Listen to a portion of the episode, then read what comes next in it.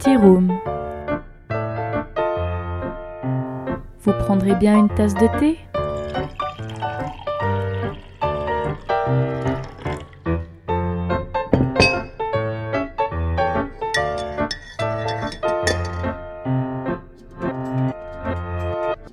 Ne sous-estimez pas cette ambiance feutrée, car les tea rooms ont été à une époque les véritables foyers d'un changement social féministe.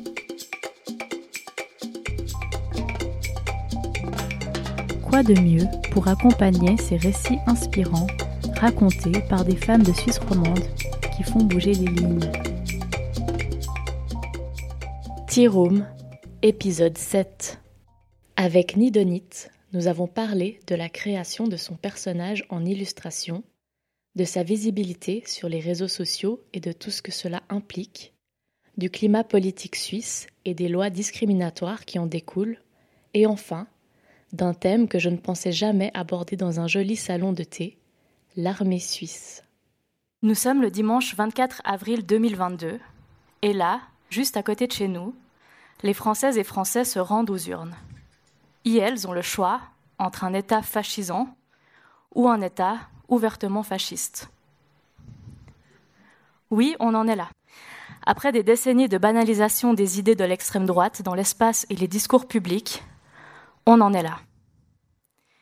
Et je dis bien on, ce n'est pas que par souci de solidarité avec nos sœurs et adelphes de France, mais aussi par conscience que les discours islamophobes et racistes banalisés ne s'arrêtent pas à la frontière. Ils sont là, au bout de nos télécommandes. En Suisse, on se souvient de l'initiative populaire contre la construction de minarets, approuvée par le peuple et les cantons en 2009. En 2014, c'était l'initiative contre l'immigration de masse qui nous faisait la piqûre de rappel raciste de l'UDC. L'année passée, c'était au tour de l'initiative dite anti-burqa de passer avec 57,5% des voix. Et j'aimerais rappeler qu'aujourd'hui, dans de nombreuses communes romandes, il est interdit de se baigner en burkini dans les piscines publiques. D'habitude, je rédige des introductions bien plus poétiques à Tiroum, et vous m'excuserez de ne pas avoir pu le faire pour aujourd'hui. L'heure est grave. Nous avons la chance de pouvoir accueillir aujourd'hui Nida Ramen Hashmi, première fribourgeoise invitée à Tiroum.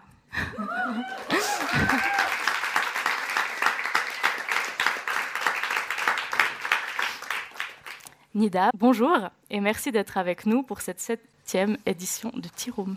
Bonjour, moi aussi je suis contente du coup. Nida, tu es influenceuse et illustratrice. C'est en tout cas les deux appellations qu'on a mentionnées sur la communication de Tiroum. Mais on va le voir aujourd'hui, tu as de nombreuses casquettes. Sur les réseaux sociaux, on te connaît sous le nom de Nidonite, un mélange de ton prénom et d'une bonne dose de dynamite, un surnom qui te vient, je crois, de l'une de tes amies.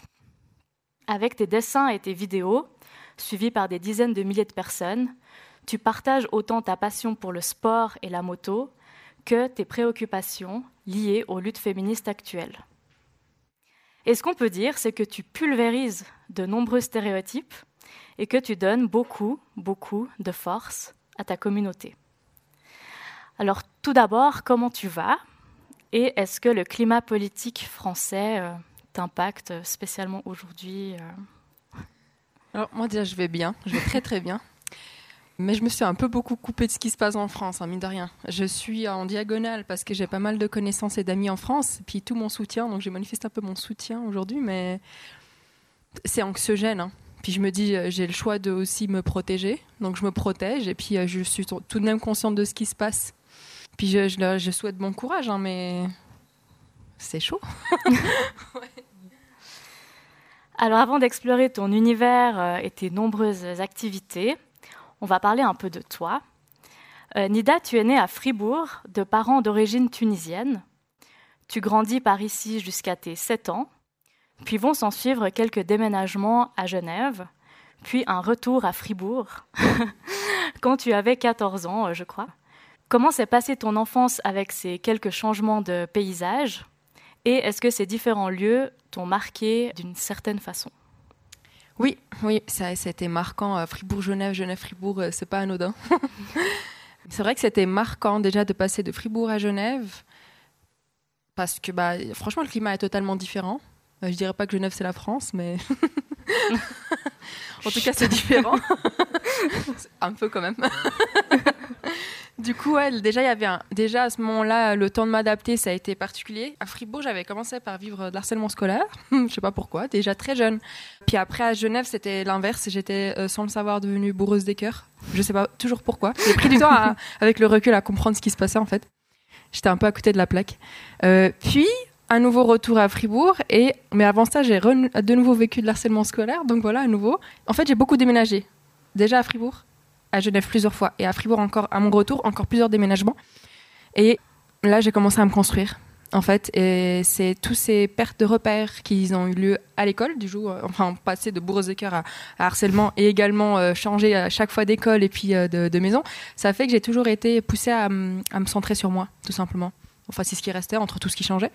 Je dirais que c'est l'impact qu'il y a eu majeur, c'est que ça m'a appris à, me recentrer sur moi et que je suis passée de, du coup à une figure qui était euh, rarement neutre à une figure qui, euh, bah, toujours pas neutre du coup pour les gens, mais je suis devenue consistante. Et même aux yeux des gens, j'étais devenue consistante. On voit aujourd'hui à quel point tu es active dans de nombreux domaines. Est-ce que c'était euh, toujours le cas? Est-ce que enfant, tu étais aussi comme ça active à, faire plein de choses? Je crois que j'ai toujours été active. Euh, pas toujours de la même manière, on va dire. Parce qu'avant, j'étais très très docile. Parce que là, c'est vrai que c'est pas le cas. Quand j'étais petite, vraiment, j'étais tellement genre l'enfant parfait. Genre, je demandais carrément si j'avais le droit d'enlever ma veste à 12 ans. Donc, euh, je sais pas ce qui s'est passé entre deux, mais c'est pas du tout la même, quoi. Je suis toujours autant active, mais je dirais je suis plus docile, quoi. On va, ouais. Euh, comme je le disais, tes parents sont d'origine tunisienne. Je, je, crois savoir que tu parles le dialecte tunisien. Quelle relation est-ce que tu entretiens avec euh, ces origines et quelle place a pour toi euh, ce mélange culturel dans ta vie et ton identité? Alors le dialecte tunisien, je l'ai appris tard. Du coup, euh, c'est vrai que ça, c'est pas quelque chose qui prenait de la place. Faut savoir que moi, je suis jamais allée en, Tunisie jusqu'à mes 14 ans à peu près. Donc euh, j'y suis allée euh, quand il y a eu le printemps arabe. Avant ça, je suis née à Fribourg, j'ai vécu ici. Du coup, l'image que je m'étais construite de la Tunisie, elle était purement fictive. Elle était basée sur des discours, donc les discours de mes parents, qui du coup n'étaient pas allés en Tunisie depuis une vingtaine d'années. Donc euh, j'ai construit une identité qui s'alliait pas mal à ce pays-là et à la Suisse parce que j'y étais. Mais du coup, le jour où je suis allée, je parlais pas la langue en fait. Je parlais pas du tout le tunisien. Euh, donc quand j'y suis allée, j'ai été considérée par les personnes là-bas comme étrangère. Déjà, j'avais un accent, et puis je parlais comme euh, la télévision, ils disaient, parce qu'il faut savoir que je parle aussi l'arabe littéraire qui n'est parlé dans aucun pays. Donc, ils étaient là, ils sortent de la télé, celle-là. Donc c'était particulier parce que du coup c'était un petit choc pour moi de découvrir que l'imaginaire que j'avais créé n'était pas forcément le même. Enfin, c'était, c'était pas fidèle forcément à ce qu'il y avait. Et pour mes parents aussi, parce qu'ils n'étaient pas allés en 20 ans à peu près en Tunisie. Du coup, je sais pas tellement en fait la place que ça prend. Enfin, ma mère, elle est contente quand je mange euh, un sandwich thon harissa, du coup, mais elle me dit ah t'es une vraie tunisienne toi. J'ai mangé ça aujourd'hui à 4 heures du mat, du coup. mais euh, je sais pas, franchement, je sais pas la place que ça prend. Même la famille qui est là-bas, je sais pas tellement. Euh, je suis pas particulièrement liée euh, émotionnellement, mais euh, je me dis que plus tard, dans le futur, pourquoi pas aller visiter autrement la Tunisie en fait, voir qu'est-ce qui peut, qu'est-ce que je vais retrouver en moi là-bas. Mais sincèrement, actuellement, je m'identifie beaucoup plus à la Suisse vu que justement la première fois que je suis allée en Tunisie, j'avais 14 ans et que bah, j'ai un peu tout fait là en fait je tiens des choses de là-bas dans la langue, je la parle quand même. Maintenant, je parle le tunisien, mais j'arrive pas encore à. Au niveau de l'identité, je sais pas où placer. C'est juste là. ouais. Merci beaucoup. C'est vers tes 12 ans que tu commences à dessiner, entre autres grâce au manga culte Dragon Ball Z. Je pense qu'il y a beaucoup de gens dans la salle qui ont commencé à dessiner avec Dragon Ball Z. On sent toujours un peu euh, l'univers manga, dans tes dessins aujourd'hui et c'est un univers euh, dont tu es resté proche puisque tu as aussi travaillé dans un magasin qui est dédié et tu es allé à Polymanga, j'ai vu l'autre jour. Aujourd'hui, sur ton compte Instagram, c'est par le dessin que tu publies de nombreux messages sous forme de petites scénettes dans lesquelles ton personnage nidonite parle de charge mentale, de drague, d'anxiété, de discrimination, d'amitié, d'amour, etc. J'ai lu dans un article que ton personnage a été créé en 2016 alors que tu t'ennuyais pendant un cours. Tu as commencé à te dessiner dans différents endroits et à ajouter des mots sur ces situations. Est-ce que tu peux nous parler un petit peu euh, bah, du personnage Nidonite? Est-ce que c'est ton double? Est-ce que c'est une autre version de toi-même euh, Comment est-ce que tu, tu la considères? Je dirais que c'est moi fictif. Euh, ce qui est sympa avec la fiction, c'est qu'on peut raconter la réalité, mais pas que. Puis c'est, je dirais que c'est inspiré la tâche c'est moi, mais parfois je, vais représenter aussi des vécus de mes amis, mais à travers mon personnage. Du coup, c'est devenu moi, mais aussi un outil. Bah du coup justement je l'ai commencé en cours quand je m'ennuyais. Donc moi je m'ennuie souvent en cours. J'aime pas trop les mais bon. Du coup je me suis dessinée en train de m'ennuyer au bout de ma vie. Et je me suis dit ah il est drôle ce personnage. Puis en fait c'était moi mais il était tout mignon tout drôle. Et j'ai continué à dessiner. En fait je me suis juste plus jamais arrêtée. Puis euh, j'ai commencé à poster. Puis voilà. Après j'ai quand même un, une personnalité assez euh, peut-être engagée ou en tout cas explosif du coup ça veut dire qu'en fait je suis quelqu'un qui agit et qui réagit j'essaie de réagir correctement et d'agir correctement. Et ce personnage, je me suis rendu compte, en fait, les gens lisent moins aujourd'hui. Mais les dessins, ils les, ils les prennent plus volontiers en considération. Donc je me suis dit, je vais dessiner ce qu'on ce qu'on veut plus lire aujourd'hui. Puis c'est comme ça que du coup, c'est mon personnage qui est moi, euh, qui sort de moi, mais qui exprime des choses que pas uniquement moi, je vis en fait. Ouais. Mmh. Oui, de, de, quoi tu t'inspires pour ces scénettes? Est-ce que c'est des choses que tu vois au quotidien? Parce que c'est vrai qu'il y a aussi une grande vulgarisation, comme tu dis, euh, les gens lisent moins, et toi, tu vas euh, vraiment euh, prendre l'info, la source. Je dirais que je suis artistiquement et émotionnellement frivole. c'est joli. Ouais. Ça veut dire que j'ai compris qu'en fait, je dois m'écouter, écouter mon cœur. Il va chercher les, les, les inspirations. Et puis des fois, les inspirations viennent à moi. Et je dois juste, en fait, tout ce qui me réjouit, tout ce qui me suscite de l'émotion, de l'amour, de la joie, de la tristesse ou je ne sais quoi, je, je le ponds en dessin. Ou bien en écriture, c'est juste que je partage pas toujours, tout simplement. Du coup, je dirais que mes inspirations, c'est tout ce qui m'entoure, mais il est vrai que ce qui est récurrent, c'est, euh, je dirais, mon vécu en tant que femme. En tant que femme, parce que c'est quand même un pivot de société, quoi qui est très important aujourd'hui. Il y a beaucoup à faire, euh, il y a beaucoup qui est vécu, et puis il y a pas mal d'émotions euh, aussi qui, qui, traversent, je dirais, ce pivot en tant que femme. Donc je dirais qu'il y a pas mal là-dedans. Après, c'est l'humour aussi. J'aime beaucoup l'humour. J'aime beaucoup troller, mais des fois, je le dis pas. des fois, je fais des expériences sociales, puis je dis, ah, je vais rien dire. je regarde des réactions. Je, je fais un peu le, le, savant fou, mais social. C'est-à-dire que je vais, je vais regarder un peu, je vais faire des, des, des, des tests un peu je vais regarder ce qui se passe socialement parlant et je vais analyser. Ça, j'aime bien aussi faire. Oui, on en reparlera. Euh... Oui. Il me semble que tu es en train de travailler sur une BD, donc euh, là on est sur euh, un autre type d'objet que, que, les réseaux sociaux. Est-ce que tu as envie de nous teaser un peu euh, sur ce projet-là, sur ton avancement? Est-ce que ce sera peut-être une histoire qui se suit ou plein de petites histoires comme sur ton compte? Comment est-ce que tu vois la chose? Moi, j'aime pas trop m'engager. Je sais pas si ça va suivre après le premier tome, mais euh... en tout cas, je peux dire que là, je fais une BD et que ça, je l'avais pas dit, je te l'avais pas dit. Mais alors, c'est vrai que ça va être euh, autant un sujet euh, qu'on pourra lire de manière légère et puis ça va être une petite BD que n'importe qui peut lire. Mais en même temps, moi, je voulais faire une relecture de la société.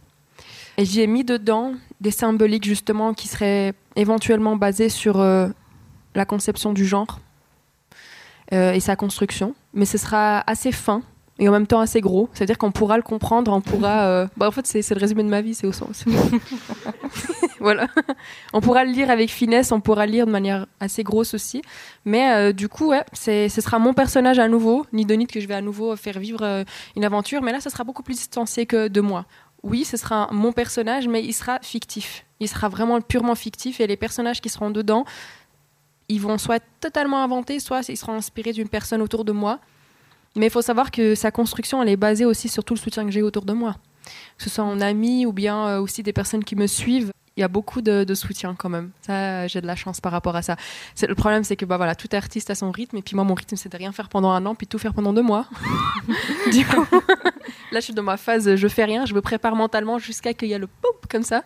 Puis je vais tout faire d'un coup. Le scénario est prêt, en fait. Il reste plus que le dessin. C'est 50% du travail qui est fait. Eh ben, on se réjouit beaucoup, en tout cas. Aujourd'hui, ton compte Instagram rassemble une communauté de plus de 60 000 abonnés sur TikTok, plus de 130 000 qui suivent surtout tes vidéos dans lesquelles tu parles très frontalement de violences sexuelles, d'islamophobie, de racisme, de religion, de sexualité, et j'en passe. Tu balayes d'un revers de main les attaques que tu subis, et ce avec une classe incroyable. Dans certaines vidéos, on te voit commenter une remarque, euh, insulte, menace reçue, et on a très très mal pour celui qui te les aurait envoyées. Quel lien est-ce que tu entretiens avec ta communauté? Qu'est-ce qui est important pour toi à partager? Et quel lien ça crée en fait avec les gens? Alors, franchement, il y a un changement depuis le polymanga, mais je dirais que euh, pour moi, les réseaux, c'est une plateforme. Ça veut dire que moi, je vis beaucoup plus intensément dans la vie hors euh, réseaux sociaux, etc. Je partage pas tout je vais avoir un œil très précis sur tout ce qui se passe sur les réseaux et dans la vraie vie pour essayer d'analyser en fait qu'est-ce qui est vécu par pas mal de gens et sur lequel on ne parle pas assez. Et si je vis cette chose et que j'ai quelque chose de pertinent à dire, je vais réagir. Ou bien si j'ai juste envie de rigoler aussi, des fois, je vais réagir. Des fois, quand je réagis euh, avec ce qu'on appelle les rageux, c'est vraiment juste parce que je m'ennuie. euh, je trouve ça drôle du coup, parce qu'à nouveau, bah, il y a pas mal de phénomènes qu'on peut observer qui se passent. Enfin, c'est toujours les mêmes qui reviennent, c'est toujours les mêmes qui commentent. Et puis aussi, c'est toujours euh, plus ou moins les les, mêmes profils qu'on va toucher et qu'on va aider. Et puis, c'est des personnes que j'aimerais aussi, avec qui je veux partager. C'est mes semblables, donc des femmes par exemple des hommes qui se questionnent, euh, des personnes qui ont tout simplement envie de, s'écouter, d'apprendre à s'écouter, d'apprendre à réaliser leurs rêves ou, ne pas avoir peur. Donc euh, c'est vrai que je dirais que le, lien que j'ai avec mes réseaux sociaux, que j'ai construit, c'est en fait, euh, je vais être en moi. Ça veut dire que je vais partager de l'humour, je vais partager des réflexions, je vais, partager, je vais partager un peu tout. Et puis je vais compter aussi sur les gens qui me suivent pour... en fait, c'est eux la force. Parce que moi, je pourrais dire la même chose dans ma chambre toute seule et il n'y a rien qui se passerait. Ça veut dire qu'en fait, c'est pas forcément que mon message qui est intéressant, c'est un peu toutes les personnes qui me suivent, qui partagent, y compris les gens qui n'aiment pas d'ailleurs. Eux me donnent de la visibilité et moi je leur donne de quoi réfléchir. Je pense que c'est c'est un bon deal quand même.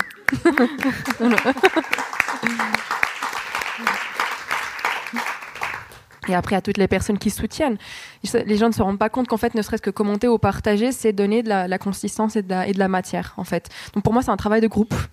Et euh, je suis contente que le groupe qui me suit accepte que je les ghost euh, régulièrement. Parce que moi, j'ai un sacré problème avec les messages et les réseaux, c'est que je disparais régulièrement. Je peux disparaître un, deux mois, puis revenir dès que j'ai quelque chose de pertinent. En vrai, je, je, ne partage pas tout ce que je pense et tout ce que je dis. Je suis quand même quelqu'un qui fonctionne à retardement. Donc, je suis une bombe à retardement. Mais je vais d'abord beaucoup mijoter les, les questions, les histoires, etc., jusqu'à que ce soit le moment pour moi de les partager. Alors l'une des vidéos les plus vues, c'est celle dans laquelle tu remets en place un commentaire reçu suite à l'annonce de la réussite de ton permis de moto. Pour fêter ça, sur ta vidéo, on te voyait enlever le L de la plaque avant d'enfourcher ta moto et de partir ben, toute contente euh, avec ton permis euh, et ton véhicule. Sauf que ça n'a pas vraiment plu à certains. Est-ce que tu peux nous raconter euh, ce qui s'est passé? Ouais, alors moi de base j'ai juste posté, enfin, comme tout bon moteur qui se respecte, quand il se débarrasse de son L, il le dit, quoi, tu vois. donc euh, je l'ai dit. je me endors, donc je poste une vidéo où je casse le L, je dors, je me dis, oh, ça aura 200 vues. Je me réveille, ça 100 000, 200 000 vues, je me dis, mais c'est quoi ces histoires? Ok. Puis je vois, il y a quelqu'un qui commente, bon, moi ça m'a fait rire, hein, pour vous dire que des fois c'est juste par humour. Ouais, euh, en gros que c'est pas bon que je fasse de la moto parce que c'est mal vu par l'islam, euh, la moto ça montre mes jambes. Putain, c'était tellement absurde. Moi, j'ai rigolé. Je me suis dit, mais c'est pas possible quand même. Puis à ce moment-là, je travaillais à Yokami, donc le magasin avec les mangas, etc. je me suis dit, je rentre à ma pause de midi, euh, vas-y, je fais un petit TikTok. Puis j'ai fait un petit TikTok qui a monté de manière assez fulgurante. Donc euh, oh après, c'est monté facilement en millions. Puis maintenant, à 2 millions de vues. Puis là, il y a eu tellement de réactions. Après, c'était carrément euh, pas mal de médias qui me contactaient en Europe, carrément. Je me suis dit, waouh, ça va loin quand même. qu'est-ce qui se passe Mais en fait, là, j'ai compris que j'ai touché à une jonction. C'est un point de jonction entre tellement de trucs. Je me suis dit, ah, ok. Euh, puis là, c'était super intéressant. Parce que du coup, c'est ça qui s'est passé, c'est que j'ai touché à un point de jonction que, au final, ma personne, juste en existant, j'incarne comme pas mal de gens. La différence, c'est que je suis visible. En tout cas, j'accepte d'être visible. C'est la seule différence. Ce que je vis, tout le monde le vit. Enfin, tout le monde, en tout cas, pas mal de gens. Beaucoup de gens le vivent. Donc, ce qui s'est passé, c'est que quand les gens l'ont vu, déjà, il y a l'humour, ça fait rire, ok. Puis, il y a plein de gens qui se disent Ah, mais c'est trop ça, à mon échelle. Donc, en fait, ça a partagé ce, je pense, qu'en tant que femme, moi, je, pense que c'est beaucoup lié à, moi en tant que femme et pas moi uniquement en tant que femme qui, qui, qui a un signe religieux. C'est beaucoup de choses qui rentrent en jeu. Mais euh, en gros, c'est il y, a, trop d'attentes. Il y a trop d'attentes envers nous, euh, notre corps, et aussi les gens euh, estiment que même si tu es une personne inconnue, j'en sais mieux que toi sur comment tu devrais vivre.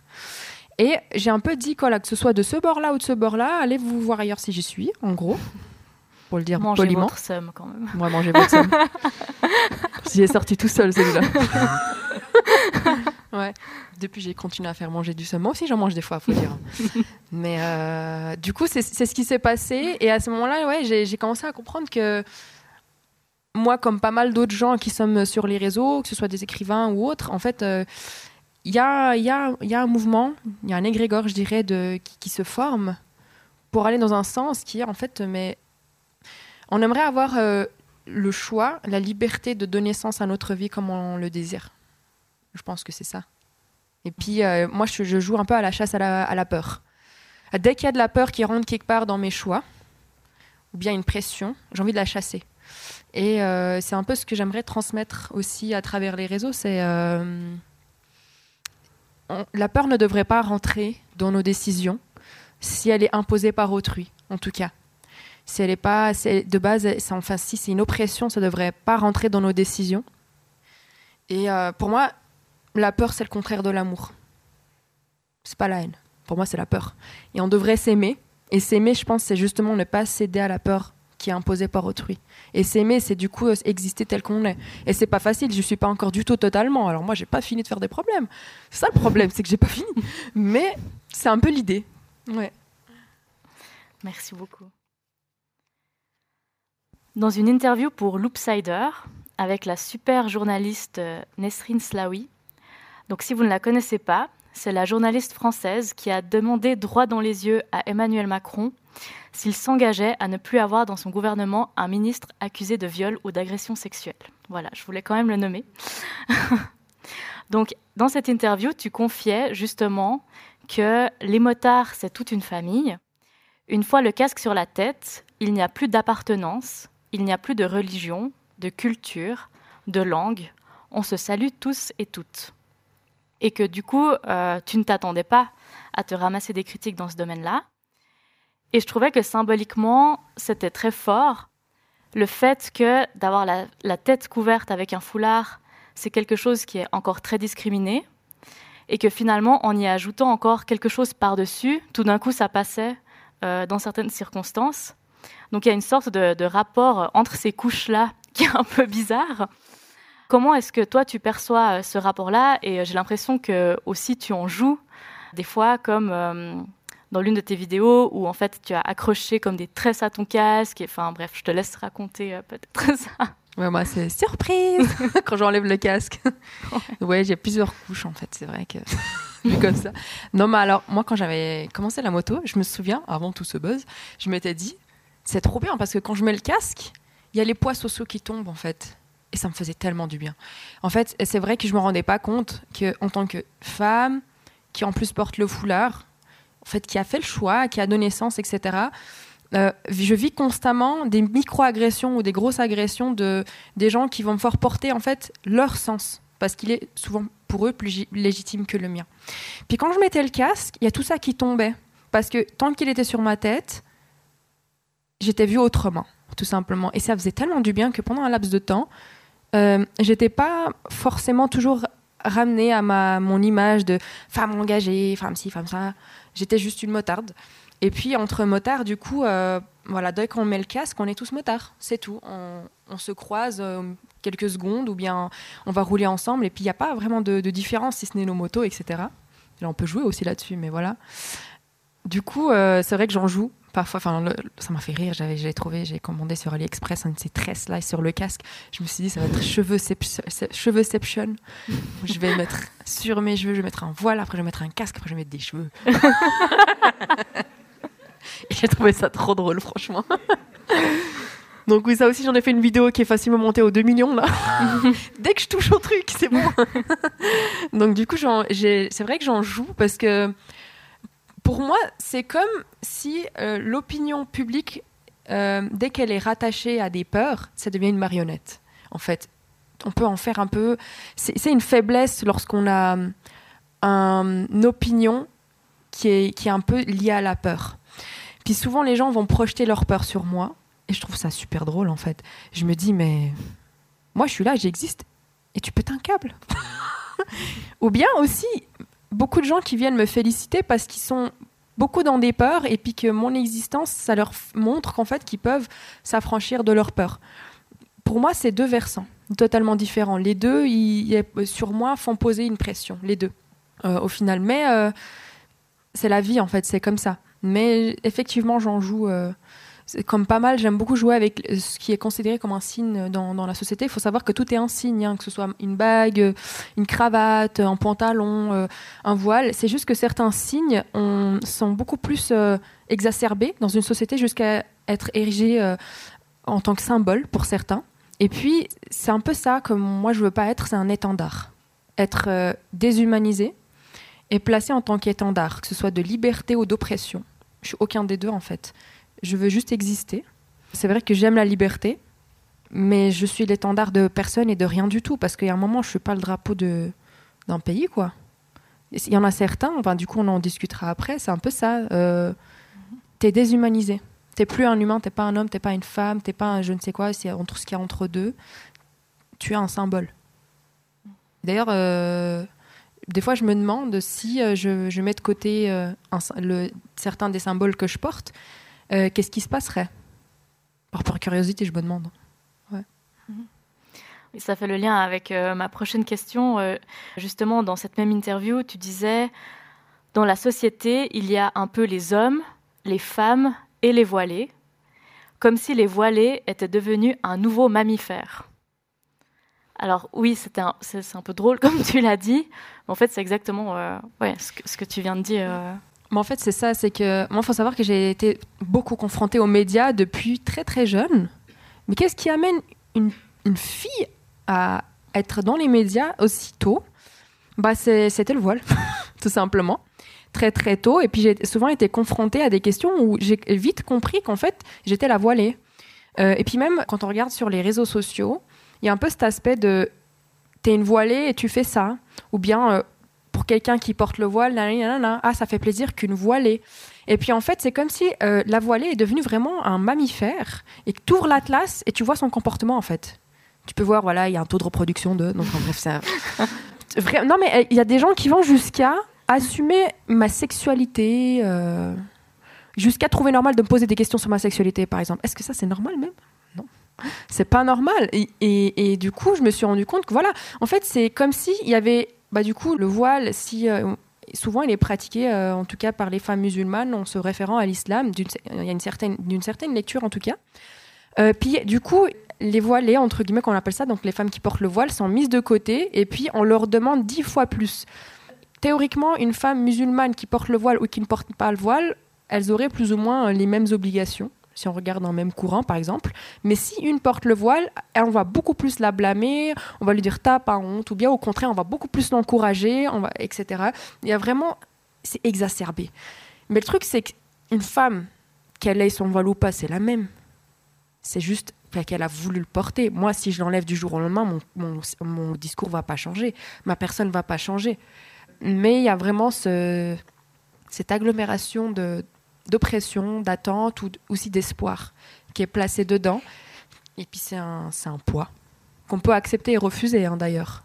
Moi, mon idée justement, c'est de libérer entre guillemets ce signe de l'aspect de symbole. Parce que c'est pas un symbole de base. Ça a été euh, construit, en tout cas en Occident, comme un symbole. Ça ne l'est pas de base. Et mon idée, c'est que justement les femmes puissent avoir la liberté de donner le donc d'avoir le choix, oui, mais aussi la liberté de donner sens à ce qu'elles portent. C'est très très important. On est là, oui, mais le voile symbolise, le voile représente, non c'est à chacun aussi de donner le sens qu'il désire. C'est ça aussi la liberté. C'est aussi ça, arrêter d'infantiliser des femmes. C'est de se rendre compte que ce pas des enfants et qu'elles sont capables de donner sens à ce qu'elles font, à ce qu'elles disent. Et qu'elles ont aussi le droit de se tromper aussi. Ouais, je peux me tromper. Je peux changer. Ça ne veut pas dire qu'avant c'était faux. c'est normal, quoi. Merci beaucoup.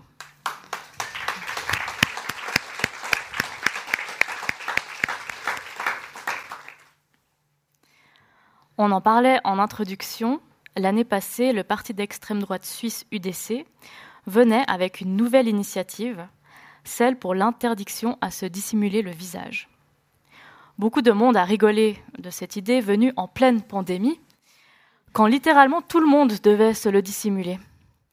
Mais on a moins rigolé, comme à chaque fois, quand leur campagne d'affichage est sortie, avec une femme portant le niqab, les sourcils froncés, avec la mention Stopper l'extrémisme. Les foulards violets, collectif suisse composé de femmes musulmanes ou non, portant le foulard ou non, solidaires avec celles qui ont décidé de le porter, ont mené une puissante campagne qui a, pour reprendre leurs mots, érodé la part du oui que l'on présentait confortablement gagnée d'avance. La forte convergence des luttes féministes et antiracistes a tout de même été une victoire, puisque pour la première fois, les femmes musulmanes, en tant que personnes premièrement concernées par une question politique, ont été mises en avant et entendues. Dans les médias suisses, on a en effet enfin entendu les premières concernées, même si, de mémoire, je pense n'avoir vu aucune femme portant la burqa ou le niqab témoigner. Le public me dira euh, si je me trompe. Nida, toi, tu as aussi été appelée dans plusieurs médias et aussi, je crois, invitée à un débat. Comment est-ce que tu as vécu toute cette campagne et euh, comment s'est passé ce débat?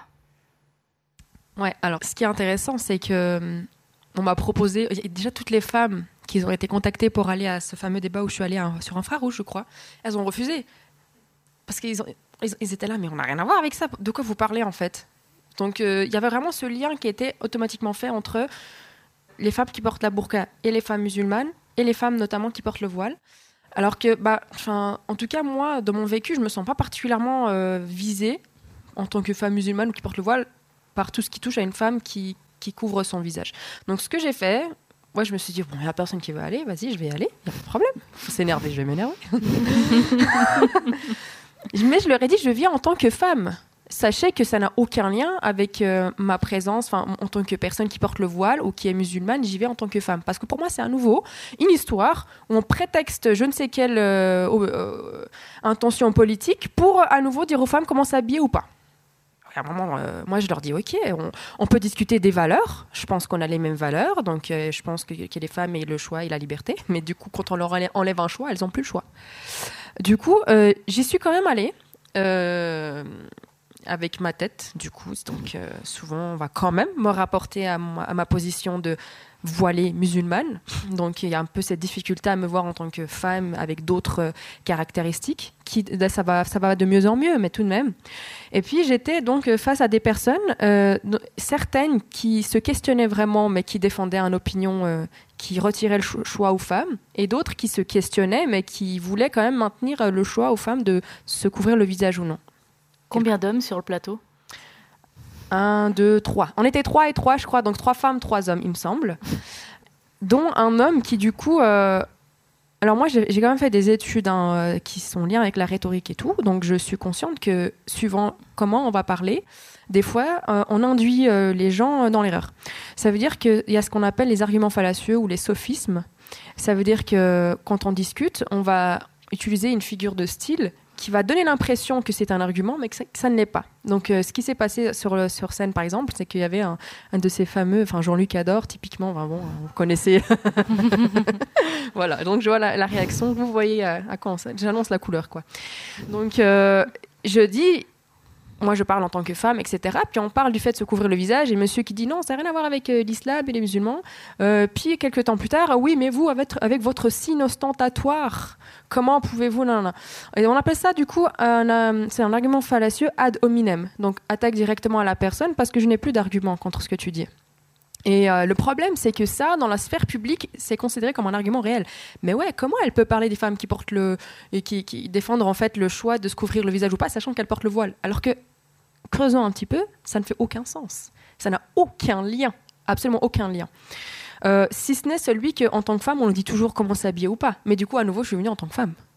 Euh, donc, c'est un souci que mon, qui est malheureusement présent et le sera toujours à mon avis. Euh, le grand public, le, large public sera toujours touché par les arguments fallacieux. Mais moi, ce que je déplore, c'est un peu le fait que peut-être on normalise d'inviter des personnes qui s'expriment comme ça. Et qu'on on a tellement de peine à trouver des personnes concernées que ça prouve qu'en fait, il n'y en a pas. Ou du moins très très très peu. Donc qu'on vienne pas me dire que c'était une initiative euh, pour du coup le bien des femmes, parce que si on veut y penser, moi j'ai bien la liste des priorités. Hein c'est pas les femmes qui se couvrent le visage. D'ailleurs, quelques mois plus tard, euh, on s'est tous couvert le visage. Moi, je trouvais ça super drôle. Je me suis dit quand même, je suis allée sur un plateau pour débattre de l'obligation de se couvrir le visage et tout le monde se couvre le visage. Carrément, on, veut nous mettre des, des, amendes si on se couvre pas le visage après. je trouvais ça drôle. Mais euh, je suis souvent invitée dans, dans, ce genre de débat. Puis je commence à me questionner, genre, est-ce que c'est utile que j'y vais ou pas Parce que parfois, peu importe à quel point je vais ouvrir la bouche ou pas, je serai quand même toujours ramenée à ma position de la voilée. Quoi Le mammifère voilé. Ouais. J'aimerais préciser que les arguments qui parlent justement de la dissimulation du visage comme symbole de l'oppression des femmes est utilisé aussi dans les milieux de gauche. Le white saviorism n'a apparemment pas de couleur politique. Et comme tu l'as dit, il y a une chose qui est toujours totalement ignorée, c'est le sens. Donc le sens au-delà du simple fait de la connotation d'un signe religieux.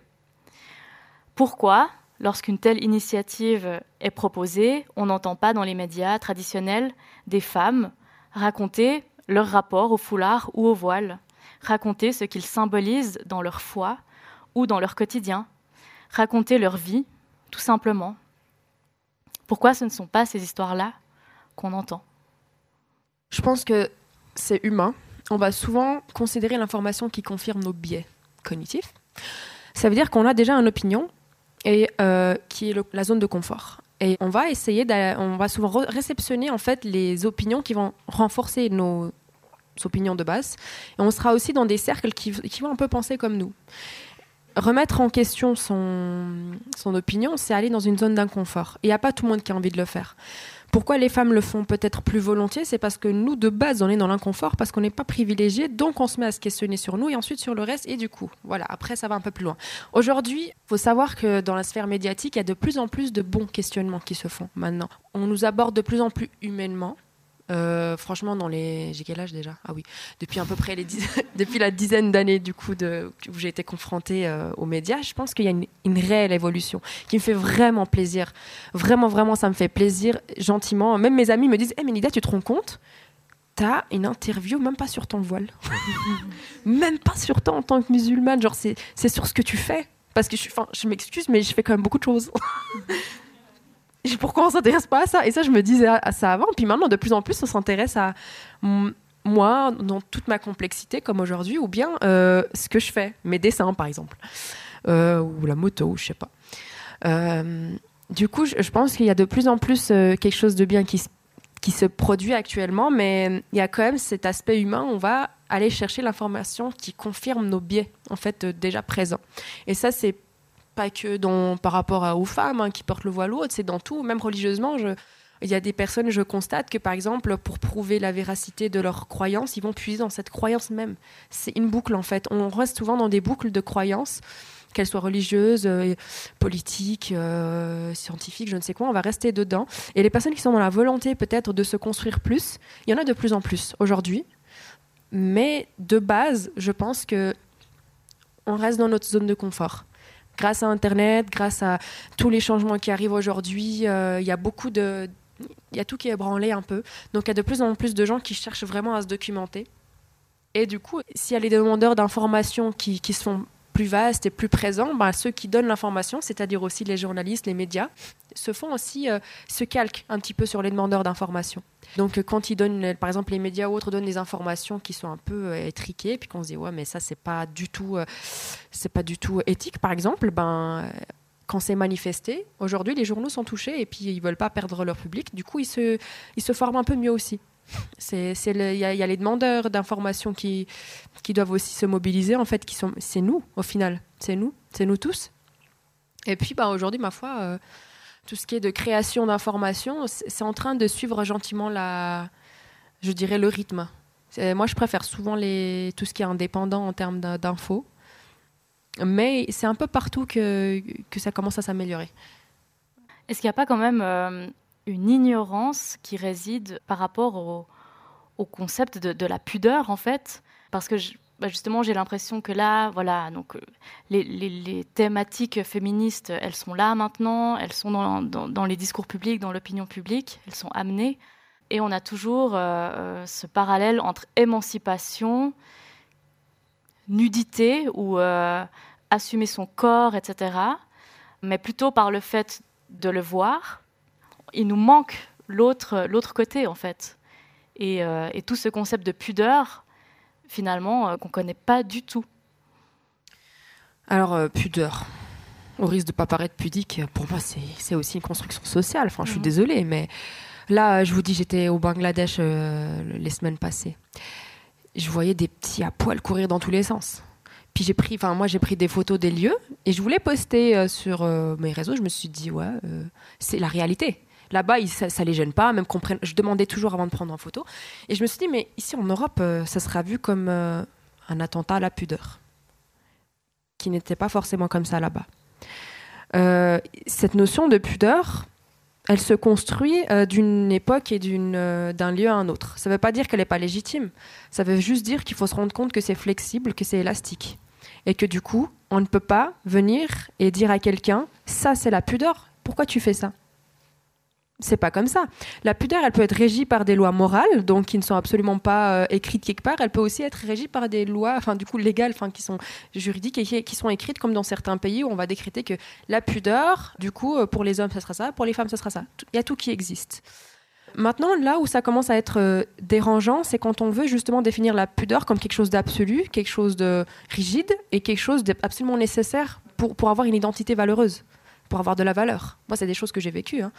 Euh, souvent, euh, le voile est vu, par exemple, comme certaines personnes, euh, comme étant l'étendard de la pudeur pour les femmes et qui n'est valable que dans une certaine forme. Donc là, pour certains, je suis une dévergondée. Artistiquement, oui. Peut-être sexuellement aussi, mais vous ne le savez pas. Vous n'avez pas besoin de le savoir. Non, mais en gros, c'est qu'au final, je pense qu'on devrait aborder aussi. Euh, pour moi, la, la, si on parle de pudeur, c'est une branche qui découle à nouveau de tout ce qui est en lien avec euh, le corps. Et on devrait aborder le corps, en tout cas chez nous, en, en Occident, ici, on devrait aborder le corps peut-être d'une manière euh, flexible, élastique, en fait, et comprendre que c'est, ça l'est, c'est flexible et c'est élastique, et suivant une personne et une autre, déjà la perception sera différente, le vécu, la sensibilité vis-à-vis de la pudeur sera différent. Il y a vraiment un vécu derrière, c'est une sensibilité pour moi, et qui, qui va être construite différemment d'une personne à une autre, et qui sera légitime chez tout le monde, tant que c'est un choix. Et le travail, il est un peu dans le d'accord, je vais construire ma perception. Déjà, est-ce que j'ai besoin de pudeur ou non? Est-ce que ça fait sens pour moi ou non? Et aussi comprendre que chez une autre, euh, même si par exemple chez moi ça fait pas sens, ça fera sens chez elle. Et c'est normal et c'est légitime. Et s'il faut la défendre, je la défendrai. Euh, par exemple, pour moi, cette histoire de se couvrir le visage, ça fait absolument pas sens. Je ne comprends pas. C'est. Mais si une femme vient me dire, écoute, moi, Anida, ça fait sens pour moi parce que si, parce que ça, et même si elle veut pas m'expliquer, elle me dit, pour moi, ça mmh. fait sens je te défends jusqu'au bout du monde, il n'y a pas de problème. Pour toi, ça fait sens, tu as donné le sens à cela, il n'y a personne qui est venu t'opprimer ou je ne sais quoi, je te donne ça. Parce que ça se trouve, c'est une phase, ça se trouve, ce sera par toujours, j'en sais rien. Mais elle a le droit à cette phase. Elle a le droit à ce vécu, elle a le droit à ça. Euh, on a le droit aussi de se tromper. Enfin, je suis désolée, euh, si on ne se trompe pas, on n'apprend pas. Donc, euh, cette idée de, venir et dire je vais t'apprendre, c'est infantiliser. On n'est plus des enfants. Quand on est adulte, on n'est plus des enfants. Donc voilà. En tout cas, ce manque de connaissances flagrant a de véritables répercussions sur les femmes musulmanes, le restreignant l'accès à la formation, à l'emploi, au logement, etc. On parlait des lois discriminatoires au niveau national juste avant, mais elles existent aussi très paradoxalement dans les règlements de lieux dédiés au bien-être. Donc je parle des infrastructures sportives, puisque dans de nombreuses communes romandes, les règlements interdisent le port du burkini. L'interdire, c'est exclure une partie des femmes à des lieux publics qui leur appartiennent comme à tous les autres citoyens. En France, en janvier dernier, le Sénat a voté l'interdiction du port du voile lors des compétitions sportives. Les hijabeuses, un syndicat de joueuses de foot portant le voile, ont alors lancé une campagne sur les réseaux pour faire bloquer cet amendement. Leurs actions n'ont pas été que digitales, puisqu'elles sont allées jusqu'à organiser un match de foot sur l'esplanade des Invalides, juste à côté de l'Assemblée nationale, sous le nez des sénateurs qui débattaient de cet amendement. Je les trouve extraordinaires. Tonida, tu fais aussi beaucoup de sport. Euh, bon, là, on a dit la moto, les arts martiaux, le kickboxing, le fitness. Comment est-ce que tu, perçois tout ça? Alors moi, le sport, ça prend une, sacrée place dans ma vie. Hein. J'adore le sport, c'est dans toutes ses formes, euh, etc. Mais euh, du coup, ça me touche quand même quand je vois ça, parce que à la limite, moi, je veux bien entendre si dans un sens pratique, le voile dérange, euh, parce que je fais aussi l'armée et je sais que par exemple, il y aurait certaines fonctions où s'il y a quelque chose, ça peut être dérangeant. je vous dis par exemple le masque à gaz, hein. quand je le mettais, suivant comment l'air passait un peu parce que bah, j'avais un tissu. Ceux qui, les hommes qui mhm. avaient des barbes également, on leur a pas demandé de se raser, on m'a pas demandé de me dévoiler, il n'y a pas de problème. Mais je dis juste qu'effectivement, quand il y a un sens pratique, euh, suivant comment, je veux bien discuter la chose, voire trouver des, solutions. Mais là, c'est pas du tout le cas. Euh, moi qui fais énormément de sport avec le voile, mais j'ai tout fait avec le voile. Euh, tout se passe très très bien. j'ai un bon niveau de sport en soi. mais il y a quand même des fois où on, on viendrait nous dire non mais tu peux pas faire avec. Pourquoi? Bah parce que euh, tu peux pas. ah d'accord, c'est plus clair maintenant. Euh, pour moi, c'est à la limite peut-être une peur liée au fait qu'on ne contrôle pas. On ne contrôle pas, donc c'est un élément qui rentre. Donc peut-être dans les compétitions, il faut qu'on soit tous égaux. Le truc, c'est que c'est beaucoup plus à la limite un handicap pour la fille que pour euh, la, compétition parce qu'en soi, on veut tellement pas déranger avec notre voile qu'on se met à le mettre d'une manière extrêmement serrée. Il euh, y a rien qui dépasse, il y a rien qui peut bouger, euh, vraiment pour pas déranger. Donc en soi, c'est plus un handicap pour nous. Euh, c'est, je crois que c'était une, femme qui, fait, qui faisait de la boxe ou je sais plus c'était qui qui en avait parlé. Elle a dit c'est plus un handicap pour moi parce que je le sers tellement, je le mets tellement d'une manière pour pas que vous soyez dérangé qu'en fait il est dérangeant pour moi, mais pas pour vous. Mm. Et du coup, pour moi, c'est à nouveau un contrôle qu'on essaie d'avoir sur le contrôle des femmes, parce qu'il faut savoir qu'il n'y a pas que le problème du voile. Euh, des critiques sur le, corps des femmes athlètes, il y en a. Mais il y en a. Si vous regardez des femmes athlètes, ah, trop musclées, ah, euh, elle envoie un peu son gras, c'est pas très, euh, c'est pas très ragoûtant, mais on est un plat ou c'est comment? Vous allez nous consommer ou c'est comment? Non, vraiment, des fois, on dirait que je suis une brochette kebab, quoi. C'est pas. bah, baisse les yeux solution directe, tu vois. C'est donc pour moi, c'est à nouveau un contrôle qu'on essaie d'avoir. Et le contrôle sur le corps des femmes, il est encore très très très présent. Et, mentalement, des fois, il est en nous-mêmes. Hein. on a un contrôle sur nous-mêmes euh, qui a été intégré, et que ce soit sur euh, notre forme physique, nos poils, notre, notre poids. Euh, on pense plus santé, des fois on pense esthétique avant la santé. Et il faut savoir que ça touche également les hommes parce que c'est une perception peut-être du féminin qui est très très très exacerbée et qui commence aussi à toucher les hommes qui sont peut-être déviants des normes, qui, qui commencent à se dire aussi ah j'avoue c'est de la merde, qui se disent ah d'accord ouais je vois, c'est ce que vous vivez, oui on est là first time, tu vois? Donc euh, pour moi c'est pour ça que je, souvent je dis que je parle en tant que femme parce que pour moi c'est encore les femmes qu'on va venir, on va venir en kikiner. Et il faut savoir que quand on parle femme, on parle homme. Pour moi, si je me déclare comme féministe, c'est que je veux œuvrer pour tous. Parce que c'est, si on parle de femmes, c'est presque un peu la moitié de la Terre, en tout cas celles qui se considèrent comme telles. 51% quand même. En plus. Voilà. Oh, bah, il y a 1% qui gagne. Je sais pas si elles se considèrent en tout cas toutes comme femmes. Euh, et, euh, et du coup, dans, dans la perception, pour moi, ça, ça, se passe un peu dans, dans une construction euh, inversée, souvent, aux hommes. Et du coup, ça les touche également. Le, la différence, c'est qu'ils sont privilégiés. Mais privilégiés dans une certaine mesure, parce que quand on creuse vraiment, c'est toxique pour eux également. L'idée, c'est d'équilibrer, en fait. C'est pas de voler les privilèges, c'est de rétablir les droits, tout simplement. Donc, euh, je suis là depuis avant, je parle sur les femmes, les femmes, mais c'est parce que j'en suis une, parce que ça me touche et parce que je vois clairement ce que je vis et ce que certaines vivent. Mais je suis très très très sensible aussi au vécu des, hommes en fait, qui sont entre, que, que je dirais déviants aussi des, des normes euh, et qui vivent aussi euh, euh, la violence, parce que c'est une structure. quand on en sort, on vit de la violence. Et la violence, ben, ne serait-ce que notre corps. Hein, on peut constamment vivre des violences et des micro-agressions parce qu'on ne répond pas à des attentes. Vous vous rendez compte, on, peut vivre de la violence quand on ressemble à, quand on ressemble pas à l'idéal de beauté, quand euh, on ne répond pas à certaines attentes de ce que devrait être une femme bien, un homme bien également. Je sais pas, des hommes qui n'osent pas pleurer, par exemple, parce que voilà, faut que je reste, faut que je garde ma figure masculine, quoi. Ça, ça leur fait du mal aussi c'est une construction inversée en fait. Les femmes pleurent, les hommes non. C'est cette construction inversée alors que tout le monde a le droit. Tout le monde a le droit de pleurer par exemple. Bah, je pense que ça ferait du bien à tout le monde. Ça enlèverait une épine du pied à tout le monde euh, en fait. On arrive en dernière partie euh, de cette discussion et il y a un thème que je ne pensais jamais aborder à Tiroum. Un thème qui n'a rien à voir avec des petits fauteuils tout chauds et confortables, Rien à voir avec du thé dans des jolies tasses et des pâtisseries délicates qui font plaisir. C'est l'armée. L'armée suisse. Rien qu'en prononçant ces mots, j'ai une vague odeur de vieille bière là qui m'arrive aux narines. Et ce qui apparaît dans mon imaginaire, c'est vraiment, je pense, une sorte de cauchemar de féministe. Nida, dans une interview, tu as dit L'armée, c'est effectivement l'antithèse de ma personne. Alors, on dit souvent que les contraires s'attirent, mais là. Donc, toi, cette antithèse, elle t'a donné envie de tenter l'expérience. En 2019, tu pars donc faire l'école de recrue. Est-ce que tu peux nous raconter pourquoi?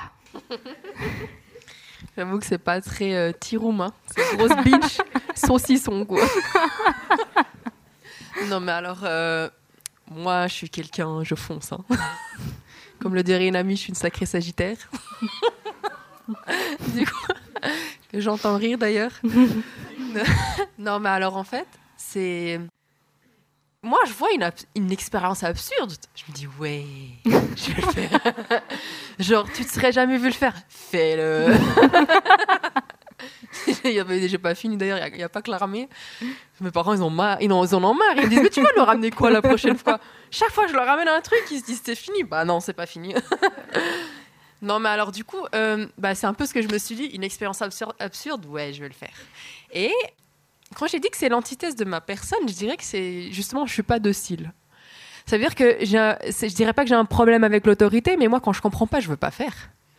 Du coup, euh, l'armée, c'est, tu comprends pas, tu fais.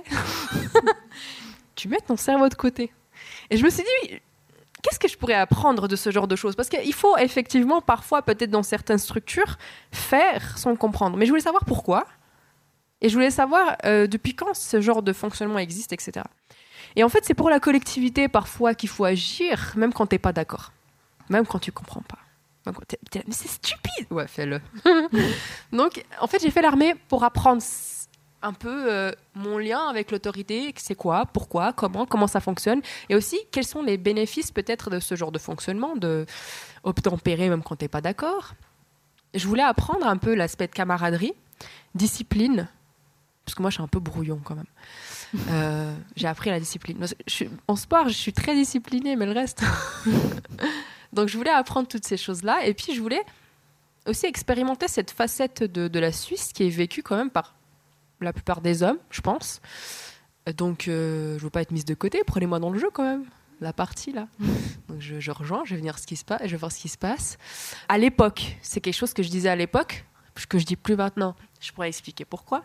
Je disais oui, mais bon, euh, en tant que femme, quand on veut, on veut tous nos droits à égalité, on prend les devoirs à égalité aussi. Ça, c'était avant.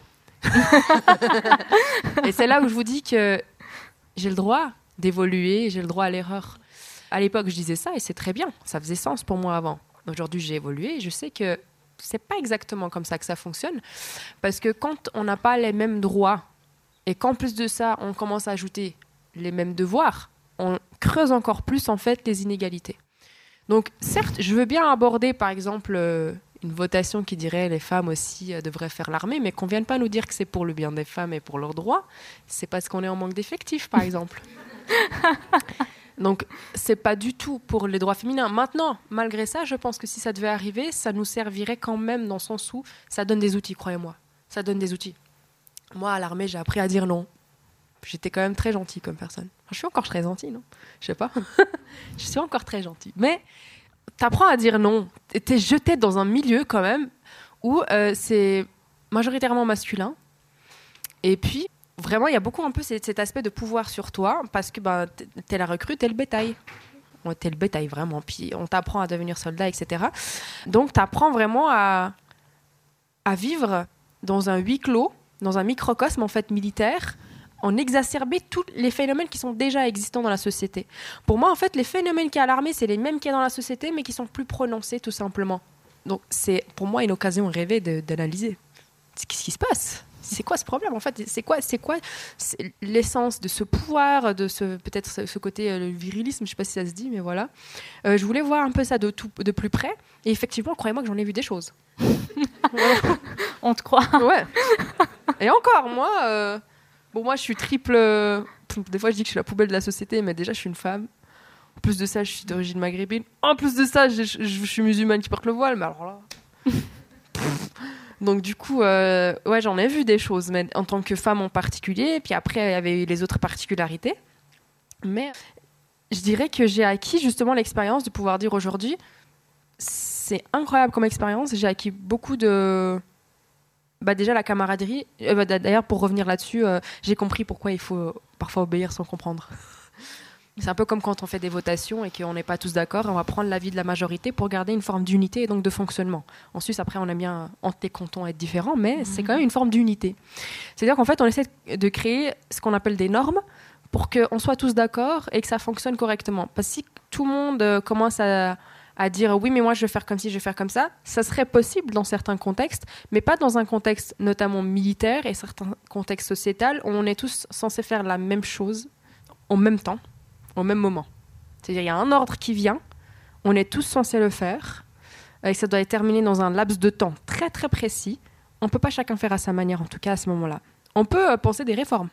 On peut. Moi, je pense que les réformes, elles sont à venir. Mais en tout cas, euh, personnellement, ça m'a. J'ai appris pas mal de choses. Et ça fait sens dans le sens où c'est un schéma qui fonctionne. Je dirais pas que je le soutiens, je dirais pas que c'est le meilleur. J'ai dit qu'il fonctionne et que j'ai compris pourquoi il est là et pourquoi aussi pendant des, pour moi, des millénaires, des millénaires, ça a fonctionné comme ça. Ça fonctionnait par groupe et on va essayer de rester à l'unité en fait ensemble. Aujourd'hui, la société change et on change avec. Et puis, euh, du coup, bah, je sais pas si, c'était la question d'après ou pas, mais on peut parler de- du coup de l'armée. Est-ce que c'est conservateur ou pas aujourd'hui? Mhm. Peut-être à- avant cette question-là, euh, toi, tu es toujours engagé dans l'armée en tant que soldate de train. Et je voulais savoir si, si tu pouvais définir un petit peu ce que c'est pour le public. Il n'y a pas plus traditionnel que le soldat du train. Alors là. Moi, je pouvais pas tomber pire. Je me retrouve avec tous les paysans de la Suisse. non, mais alors vraiment, c'est vrai. C'est En fait, moi, quand je, me suis, euh, quand je voulais faire l'armée, je me suis dit, ouais, je veux un truc qui soit dehors, un truc qui soit physique. Ben, je suis physique, il y a un truc euh, voilà, qui, qui vous mette plein les yeux. Et puis, ben, si c'est avec les animaux, encore mieux. Soldat du train, allez. Mais je savais pas sur quoi, je, savais pas ce que j'avais signé moi à ce moment-là. J'adore, je, suis très très fière euh, de ma fonction, faut savoir, et peut-être que ça va changer dans les années à venir parce que voilà, il y a, un rebondissement qui va se faire et je regrette énormément. Euh, mais au-delà du train, en fait, on est en logistique. À l'époque, c'était à l'infanterie, et puis on fait du transport de matériel à dos de cheval ou de mulet. En fait, on dit que là où rien ne va, va le soldat du train. Euh, et c'est vrai, ça veut dire que là où il n'y a aucun véhicule qui va passer, nous on va passer. Donc souvent ça peut être des, terrains qui sont éventuellement dangereux. Euh, tant que c'est pas dangereux pour le cheval, c'est dangereux pour personne. Tant que le cheval, va bien, on va bien. Nous on passe après les animaux. Il faut savoir que le soldat du train fait passer les animaux avant l'humain. On a beaucoup de, respect pour les animaux, etc. Après, c'est vrai que je dirais que c'est pas parfait, mais c'est vrai qu'on nous disait toujours euh, l'animal passe avant toi. Et moi, j'étais contente pour ça. Donc, c'est ce qu'on fait. On va, on, va dans, on va dans les montagnes, par exemple. Un des genres de travaux qu'on faisait, c'est que on simulait, par exemple, le transport de, vivres euh, en haut d'une montagne parce que ben, y a, je sais pas, il y a un éboulement, il y a eu, euh, y a trop de neige, du coup, les véhicules ne peuvent pas passer. Et puis, ben, on y va à cheval et en mulet. On, a des franches montagnes, des chevaux bien suisses. Parce qu'on est très fiers de dire ça toujours. Mais euh, sinon, il y a d'autres travaux. C'est par exemple, on devait. Euh, c'était euh, pour une personne qui. Je sais plus ce qu'elle faisait. Elle avait son chalet, puis il fallait lui monter son bois parce qu'il était quelque part qui était impraticable en voiture. D'ailleurs, la commandante a essayé de venir en voiture. elle s'est coincée. C'était assez drôle. Puis nous, on passait quoi. On passait, puis on, on, on transportait les, les, le bois, puis on pouvait planter des pieux aussi, suivant comment pour créer des bah, les délimitations qu'il fallait pour le bétail qui allait venir à la, dans, lors de la saison quoi. Mais voilà, on fait pas mal de choses, mais en gros, on peut mettre plus ou moins beaucoup de choses sur le cheval. Il peut porter beaucoup. Franchement, c'est un cheval qui travaille quoi. Ouais. Ils ont un sacré caractère d'ailleurs.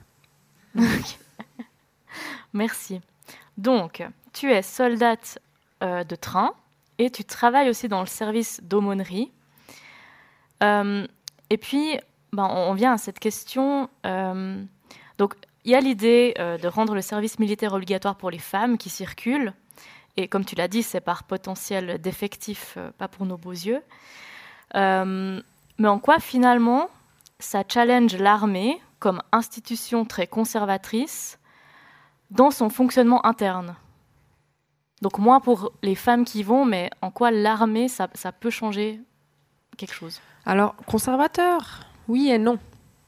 Euh, moi aussi, j'ai toujours dit que l'armée, euh, c'est conservateur, elle est conservatrice, mais finalement, maintenant que je travaille, je suis un peu plus en interne, en tant que civil, hein, du coup. Donc, je suis, euh, j'ai, on va dire, carrière milice, milicienne, donc je suis soldat du train.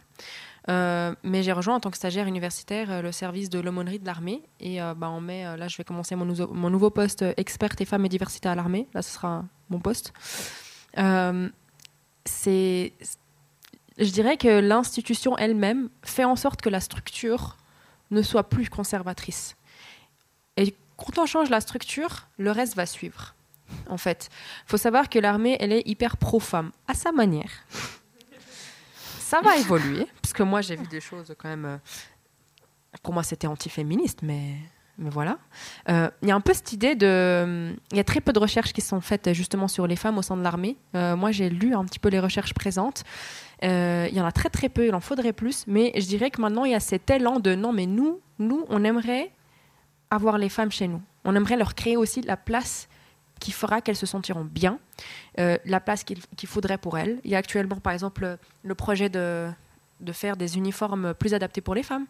Ça, c'est quand même important, hein, je peux vous dire. Parce que quand tu as une robe comme ça qui te sert de d'habit militaire, c'est un peu particulier. Moi, j'ai toujours, toujours, eu un problème aussi avec la tenue à la, la jupe. Mmh. Parce qu'en en fait, on nous embêtait des fois parce qu'on ouais, faites attention. Euh, parce que c'est la plupart c'est des hommes, il faut pas être trop provocante par exemple, etc. Mm. Donc vous dites-vous que c'est ça c'est quand même quelque chose qui était présent à l'armée pour protéger l'armée ou le service. Maintenant ça change, dites-vous que ça change. Hein. Mais par contre la jupe quand je la portais, enfin excusez-moi, mais mon fiac, comment il se voyait bien? En fait on voyait bien mon postérieur quoi. Mais ça il voulait pas le voir hein, pendant le service. Mais par contre quand il fallait que je mette la jupe, tu passes euh, même à la gare de Fribourg, tout le monde se retourne tout le monde se retourne. Parce que, alors elle est sexy, tout ce qu'on veut, mais pourquoi avoir fait pour nous une jupe, en fait? Alors que de base on n'a pas trop le droit aux shorts par exemple. Et ça, ça change. Moi, des trucs, des trucs auxquels j'avais pas le droit euh, avant, les nouvelles recrues aujourd'hui y, y, ont le droit parce qu'il y a eu une évolution. Recrues féminines, hein, je parle des femmes actuellement. Euh, on commence pas seulement à dire aux femmes de faire attention, mais aussi euh, aux hommes. On leur dit mais alors il y a des limites, hein, et vous allez respecter ces limites. Euh, on commence à former les cadres. On commence à former les cadres pour être attentifs aux recrues féminines qui vont arriver. Et moi, j'ai justement participé à, certaines de ces formations et, c'est un peu des choses qu'on va faire. En fait, on forme le dessus, on va dire donc tout ce qui est cadre, tout ce qui est structure institutionnelle, pour que tout ce qui, va rejoindre par la suite va prendre forme également. Mais sachant que, hum, je dirais, euh, le souci est parfois présent dans, dans le mental. Parce qu'en fait, c'est des gens de la société qu'on va prendre dans l'armée. Hein. Ce pas des gens différents. C'est nous qui allons à l'armée. On, prend nos problèmes avec nous. Il ben, faut savoir que l'armée, justement, je suis pas en train de faire de la promo, hein, mais, mais euh, l'idée, c'est qu'aussi, c'est ce qui a été, c'est ce que ça a été pour moi et c'est ce que c'est pour pas mal de gens. C'est une sphère d'éducation en fait. C'est une sphère d'éducation, euh, qu'elle soit au niveau de, du coup, justement. Euh, la relation entre enfin tout ce qui est le genre, mais aussi la sexualité, aussi tout ce qui est de la religion, tout ce qui est financier, tout ce qui est psychologique. En fait, là-bas, il y a des services qui font que s'il y a un truc qui coince, euh, ce soit réglé là-bas. Et quand on sort de l'armée, on prend ces outils avec nous. Donc il y a vraiment cet aspect où on, va recevoir des personnes qui ont quand même entre 18 et 25 ans, qui sont formées par des personnes aussi plus ou moins dans cet âge-là, voire plus âgées si c'est des, personnes qui font des carrières militaires. Euh, et puis, euh, ils ont des services qui leur permettent de se construire. C'est quand même un âge où on, se construit, à commencer par moi. Et ça nous permet de nous construire. Et puis, euh, j'ai pas la prétention de dire que l'armée sera parfaite un jour, sachant qu'on le sera nous-mêmes jamais, et que la société, à mon avis, ne le sera pas non plus. Mais je peux prétendre à des évolutions. Et c'est pour ça qu'aussi j'ai voulu rejoindre l'armée et que j'ai voulu y rester. À mon avis, l'armée, c'est un outil, en fait. Euh, c'est vraiment un outil incroyable pour l'éducation euh, de tous. On a pas mal d'hommes on peut les toucher là-bas. c'est génial. Nous aussi, en tant que femmes, si on veut y aller pour, euh, par choix, parce qu'on aimerait s'apporter certaines choses et apporter certaines choses, on y va. Et je peux vous dire que c'est un sacré outil. Et c'est vraiment euh, ce que, ce que j'ai appris et ce que j'ai vu les commandants dire, en fait. Ils, ils venaient, ils nous disaient, moi, mes recrues, j'aimerais leur donner la meilleure des éducations pour qu'elles puissent s'en sortir aussi dans le civil. Quand elles sortent, qu'elles aient appris quelque chose. Elles aient appris à vivre avec les personnes avec qui elles ont fait leur, école de recrue. T'es là, t'es forcé de vivre pendant quatre mois des difficultés avec des personnes, ça se trouve, tu les aimes pas. Euh, c'est des personnes différentes. Euh, tu vas faire ça avec euh, des femmes et, des hommes. Tu vas faire ça avec des personnes qui peut-être se questionnent sur leur genre. Tu vas faire ça avec des personnes qui sont d'origine ethnique, qui sont diverses. Il y a aussi des personnes qui, qui auront voilà, la, la, couleur de peau entre nous, elle, elle va varier. Il y aura ce qu'on appelle des noirs, des blancs. Pour moi, ça n'avait pas sens vraiment ce, terme comme ça, c'est construit, mais voilà. Euh, tu vas faire ça avec eux. Chacun va rencontrer ses, blocages, ses libertés, etc. Puis on va apprendre à vivre avec. Et pas seulement vivre avec, à travailler avec. Pour moi, c'est incroyable. Moi, il y a des gens, il y en a un par exemple, je lui dis, je dis, je t'aime pas, mais je vais travailler avec toi. Et j'ai rarement dit ça à quelqu'un, mais c'était pour faire comprendre que j'apprécie pas particulièrement tes valeurs, parce que c'est, bah voilà, cette personne, par exemple, n'était pas très tolérante, mais j'ai travaillé avec. Et c'était la même pour cette personne. Et je pense, je pense que ça, c'est, nécessaire euh, en Suisse. Et dans n'importe quel pays, pour travailler en groupe, bah, d'apprendre à vivre et travailler avec des personnes et de les accepter telles qu'elles sont et que les valeurs elles soient très très claires. Tolérance zéro pour tout ce qui est discrimination, qu'elle soit euh, en lien avec le genre, l'orientation sexuelle, euh, la religion, euh, ou autre euh, type de racisme. Et ça, c'est très clair, et ça, c'est déclaré à l'armée. Donc pour moi, c'est conservateur parce que notre mentalité, peut-être à nous en Suisse, elle a de la peine à évoluer. Faut savoir, mais il faut savoir que dans les structures, il y a la volonté, en tout cas. Pas tout le monde, mais euh, il y a suffisamment de volonté pour créer des, services et puis de l'énergie et du placement de, de personnel qui vont servir en fait cette évolution. Pour moi, c'est déjà pas mal. Et donc, euh, au lieu de critiquer, je me suis dit, allez, je fonce, j'y vais. Ben, vu tout ce que tu dis avec euh, la formation et une évolution finalement euh, à l'armée, moi j'ai hâte que l'armée crédite un peu les militantes féministes là pour tout ce travail qu'on fait pour la société et pour l'armée finalement. Voilà, vous le savez maintenant. je pense que c'est un peu ce qui s'est. Moi, si je, je me retrouve là-bas, c'est un peu ça. C'est juste c'est compliqué je pense que c'est ce qui est difficile dans, tout ce qui est de la Confédération, hein, je dirais pas seulement l'armée. C'est un peu savoir euh, qui appeler, comment et quand. faut pas hésiter à se proposer à part ça. proposer ces initiatives, bâtir quelque chose, ce qu'on appellerait d'en bas, donc la population, et la proposer comme projet. Je vous, vous serez surpris à quel point on peut être soutenu, surtout maintenant, parce que même la ville de Fribourg actuellement, elle est dans cette recherche aussi de, ce genre d'ouverture. Il ne faut pas hésiter à construire et proposer, vraiment. On leur enverra notre adresse mail des collectifs, euh, sans faute. Donc, dans une semaine, tu commences euh, ton nouveau job. Comme tu l'as dit, tu as été nommé avec deux autres personnes expertes sur les questions femmes et diversité au sein de l'armée. Donc, je trouve quand même assez incroyable euh, de partir de ce sentiment d'antithèse, d'intégrer l'armée, de, de, continuer en fait avec ce, job. Donc on n'est pas là pour parler du cahier des charges. Tu en as beaucoup euh, parlé euh, quand même de, ton positionnement. Maintenant, vraiment personnellement, qu'est-ce qui te tient hyper à cœur euh, d'amener par cette position? Alors, ce qui me tient à cœur dans ce poste, comme dans tout ce que je fais dans ma vie, je pense, c'est de créer, de contribuer, en fait, avec toutes les personnes autour de moi qui font exactement le même travail, à élargir cette toile que j'appelle une safe zone. C'est une zone de sécurité. Euh, une zone où chacun pourrait en fait euh, se, être euh, soi-même, lui-même, elle-même dedans. voilà, en, étant, c'est vraiment cette idée de créer, élargir cette toile où on peut être nous-mêmes. Donc, experte femmes et diversité, c'est que on a encore besoin de faire du travail pour que les femmes et la diversité se sentent en sécurité peut-être et qu'elles se déploient naturellement euh, pour apporter le meilleur possible, en tout cas, à notre chère nation. Du coup, euh, je pense que c'est un peu cette idée de poser ma brique pour euh, que chacun puisse en fait s'accomplir en étant enfin, en toute sécurité et puis bien-être, tout simplement. Merci beaucoup, vraiment. On va passer aux questions du public. Questions, réactions, euh, c'est égal. Euh, merci beaucoup pour, euh, pour cette discussion. moi, j'avais, c'est pas vraiment une question, c'est plus une, une réflexion qui m'est venue quand Vanessa t'a mentionné que dans certains lieux de bien-être, etc., il y avait cette interdiction de, porter le burkini.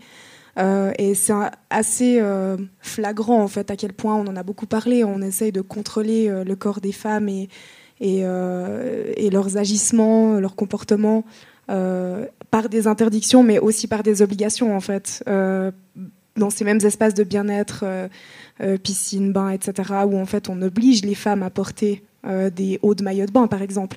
Enfin, en tout cas, des personnes possédant des, je sais pas, quelque chose qui s'apparente à des seins, enfin, et, et, encore parce que toutes les personnes, enfin bref, c'est compliqué comme question. Et puis je trouvais ça assez fascinant en fait à quel point il y a tout le temps en fait des, interdictions et des obligations qui pèsent sur, euh, sur nos corps, sur, euh, sur nos comportements et, euh, et voilà, qui veulent toujours nous dicter quoi faire. Et, en fait, ça me fait penser à ce qu'on avait discuté quand Marina Rollman était venue avec cette question du rire en fait. Comment est-ce qu'on a le droit de rire Voilà, enfin bref, toutes ces choses finalement, toutes ces injonctions qui pèsent sur, sur nos corps et, dont il faut qu'on apprenne à se libérer quoi. Donc voilà, c'était juste ça. Merci.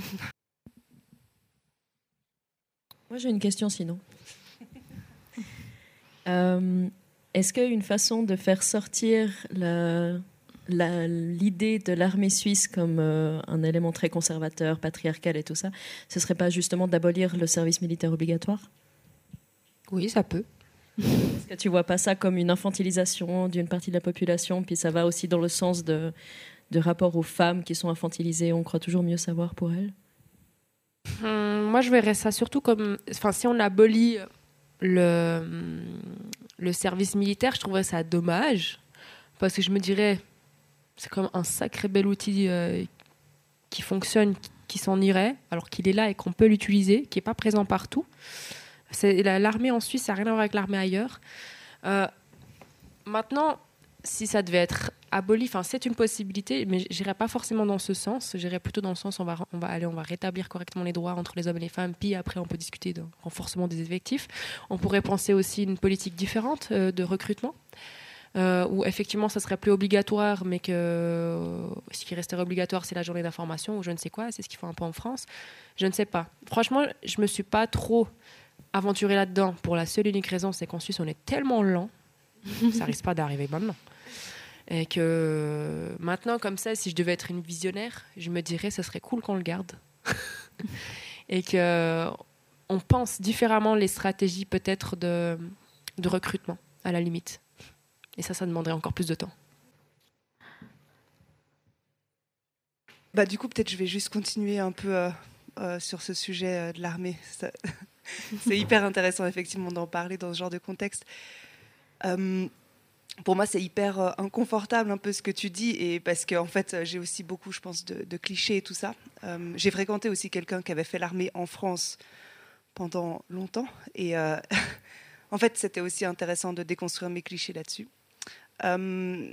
Et ce que je trouve intéressant dans ce que tu dis, c'est d'apprendre en fait euh, à, fonctionner avec des gens euh, dont on n'a pas les mêmes valeurs, parce que aussi, voilà, c'est un peu les risques de s'enfermer dans nos, cercles et puis d'arrêter le dialogue. Donc ça, je suis complètement d'accord avec toi. Mais pour moi, ce qui est quand même un peu dérangeant, c'est euh, les valeurs autour desquelles on se fédère à travers l'armée. Et tu vois, par exemple, oui, bien sûr, tout ce qui est service civil ou, enfin, tu vois, genre s'inclure dans des, en fait, des, endroits où il y a besoin de main-d'œuvre et, de faire une armée euh, obligatoire pour tout le monde euh, dans ce cadre-là de en fait, service civil ou de de l'aide dans d'autres situations que juste euh, apprendre forcément, je sais pas, à manier des armes ou enfin tu vois, genre est-ce qu'on peut aussi peut-être imaginer une refonte un peu en fait des, principes de qu'est-ce que c'est l'armée? Enfin, je sais pas, c'est un peu ce que je me dis.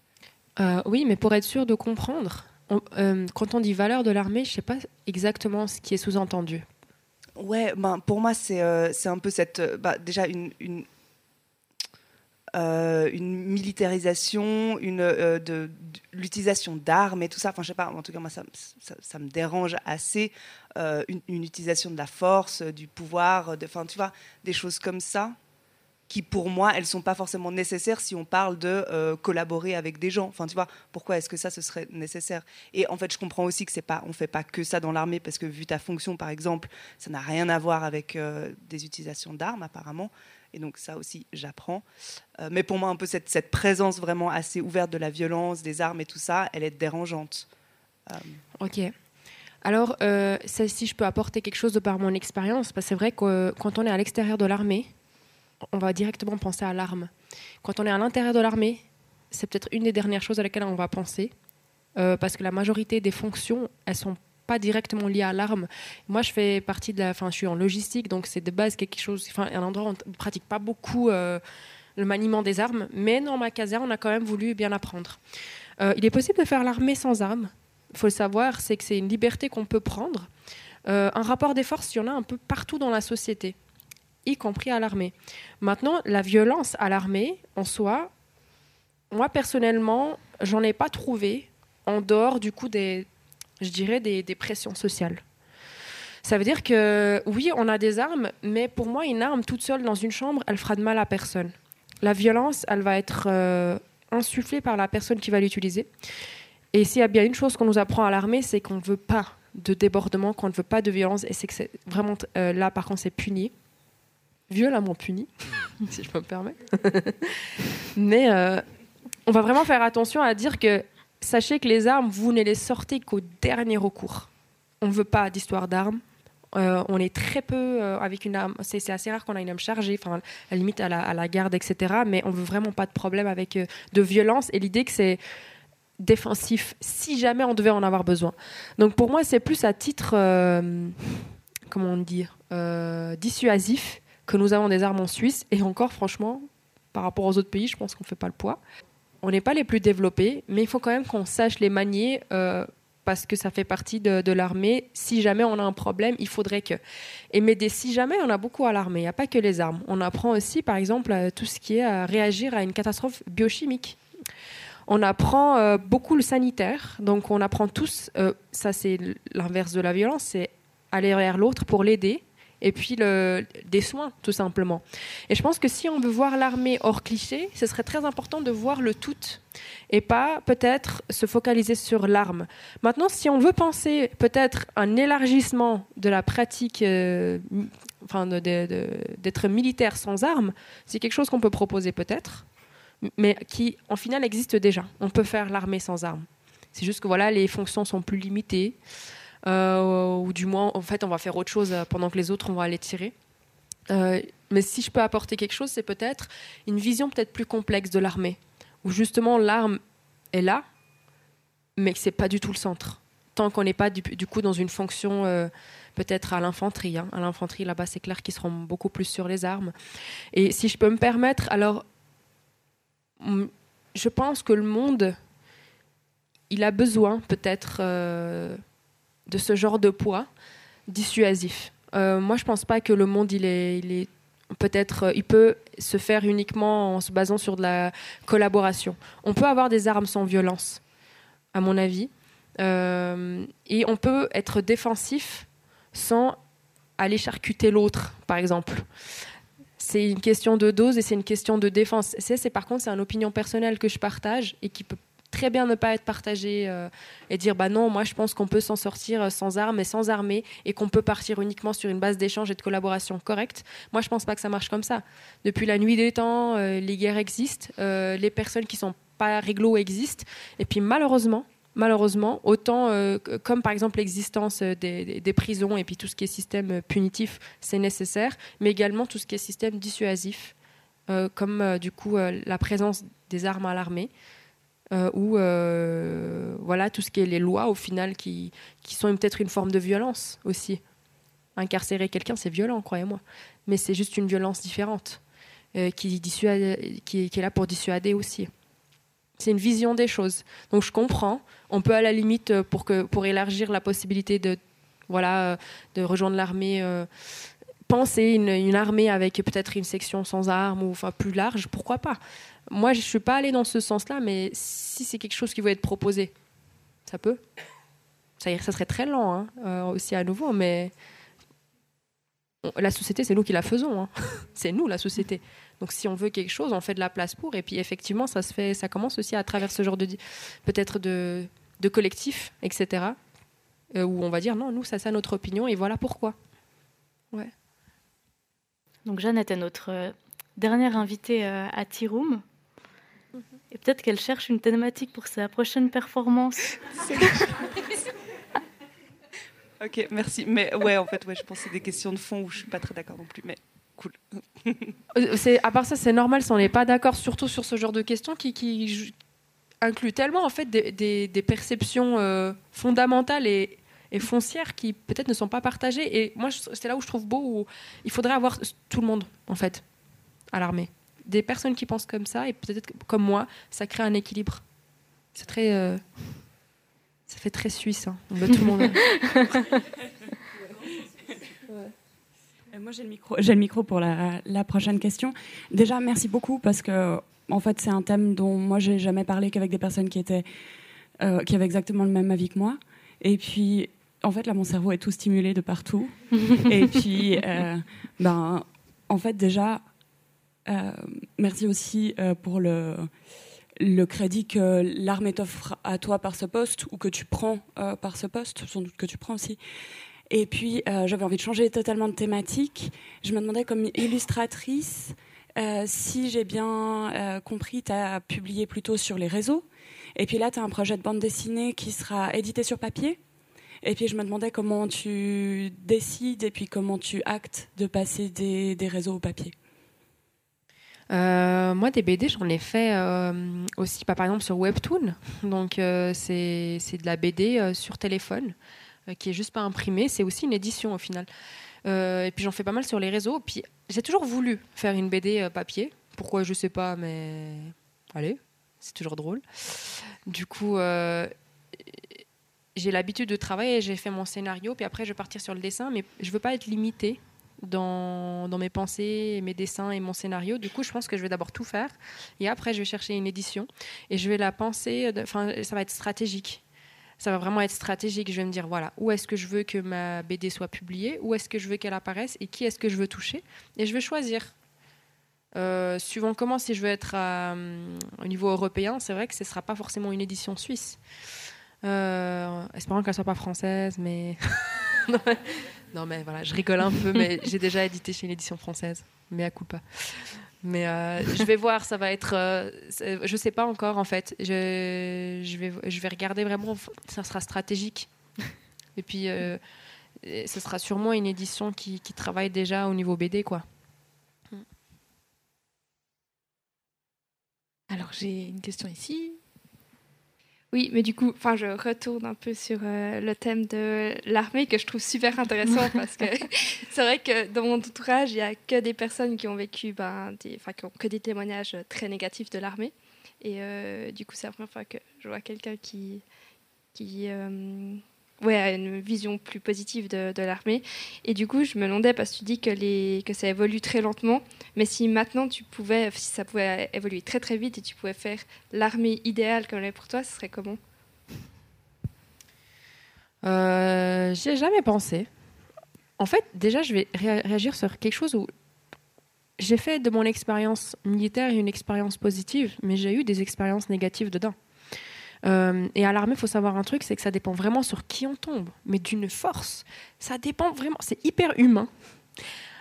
Vraiment, tu peux tomber sur le pire des endroits comme le meilleur des endroits. Et du coup, effectivement, l'expérience va beaucoup varier et il y a beaucoup à faire. Faut pas croire que parce que je suis en train de parler euh, de manière euh, optimiste, que c'est optimisé partout. Euh, c'est une réalité. Et ben, dans la réalité, on trouve de tout. Du coup, comment je penserais la. Je sais pas quelle forme elle aurait. Idéalement, j'aimerais que ce soit équilibré en, euh, en termes de choix entre les hommes et les femmes. Euh, idéalement, il faudrait que chacun puisse exploiter tout son potentiel dedans, en fait donner le meilleur, et aussi que l'armée puisse donner son plein potentiel en termes d'éducation, donc euh, à, tout le monde, que chacun puisse aussi en apprendre le maximum sur sa personne, mais aussi sur le travail en groupe, que ce soit pas non plus démilitarisé, quoi. Enfin, faut quand même que ça reste pour moi militaire. Il faut quand même qu'on expérimente des, un peu aller au bout de nos limites. Et pour aller au bout de nos limites, malheureusement, il faut quand même qu'on aille au bout. Et, euh, là, ça s'est beaucoup, euh, je dirais, démilitarisé par rapport à il y a 4 ans. Rien à voir maintenant. Maintenant, euh, pour certains, c'est de la colo de vacances. Ceux qui ont fait l'armée il y a 10 ans et puis qui la font maintenant, ils vont dire Mais c'est quoi ça? C'est n'importe quoi. Pour vous dire ça avance vite quand même par rapport à d'habitude. Euh, mais du coup, j'ai pas la forme, j'arrive pas à la penser parce que pour moi, c'est le haut de la pyramide. Moi, je suis encore euh, dans la pyramide en train de, en, train d'avancer vers la meilleure forme possible, on va dire ça comme ça. Et dans les, je, je parlerai plus d'objectifs prochains, moi, de, qui pourraient faciliter le fait que, en fait, euh, l'armée soit un outil ou bien en tout cas une structure qui soit structurante euh, de manière saine pour la société et pour les personnes qui vont venir euh, faire leur formation dedans. Euh, vu que bah, du coup, bah, évidemment, moi je serai experte femme et diversité, donc je veux que chacun ait sa place, y compris ceux qui n'ont pas encore toute leur place maintenant. Et que ceux qui sont déjà leur place maintenant aient encore une bonne place, euh, qui soit saine, du coup. Merci. Il y a d'autres questions? Oui. Euh, moi, je voulais savoir, en fait, on a, on a parlé de plein de tes casquettes, mais pas de celles. euh, pas- sur le site, il y en avait deux, c'était illustratrice et influenceuse mises en, en avant. Et du coup, je voulais savoir ce que tu penses du terme influenceuse. Pour moi, elle est toujours bizarre ce terme, euh, influenceuse. Après, je l'accepte maintenant parce que force est de constater que l'influence est présente. Enfin, malgré moi, du coup. Je sais là, quand je dis influence, ça veut dire qu'on va créer un contenu qui va toucher des gens. Euh, et ces gens vont utiliser également ce contenu. Et en créer en fait une influence dans ce sens-là. Quand on dit influenceuse, ça ne veut pas dire que je suis là, ouais, euh, je vais créer l'influence sur vous. Je pense, en tout cas à mon sens, euh, c'est comme ça que je le pratique. C'est que je vais exister en tant que tel que je suis. Et puis, les personnes vont, vont donner de l'énergie à mon contenu et ça va créer une influence.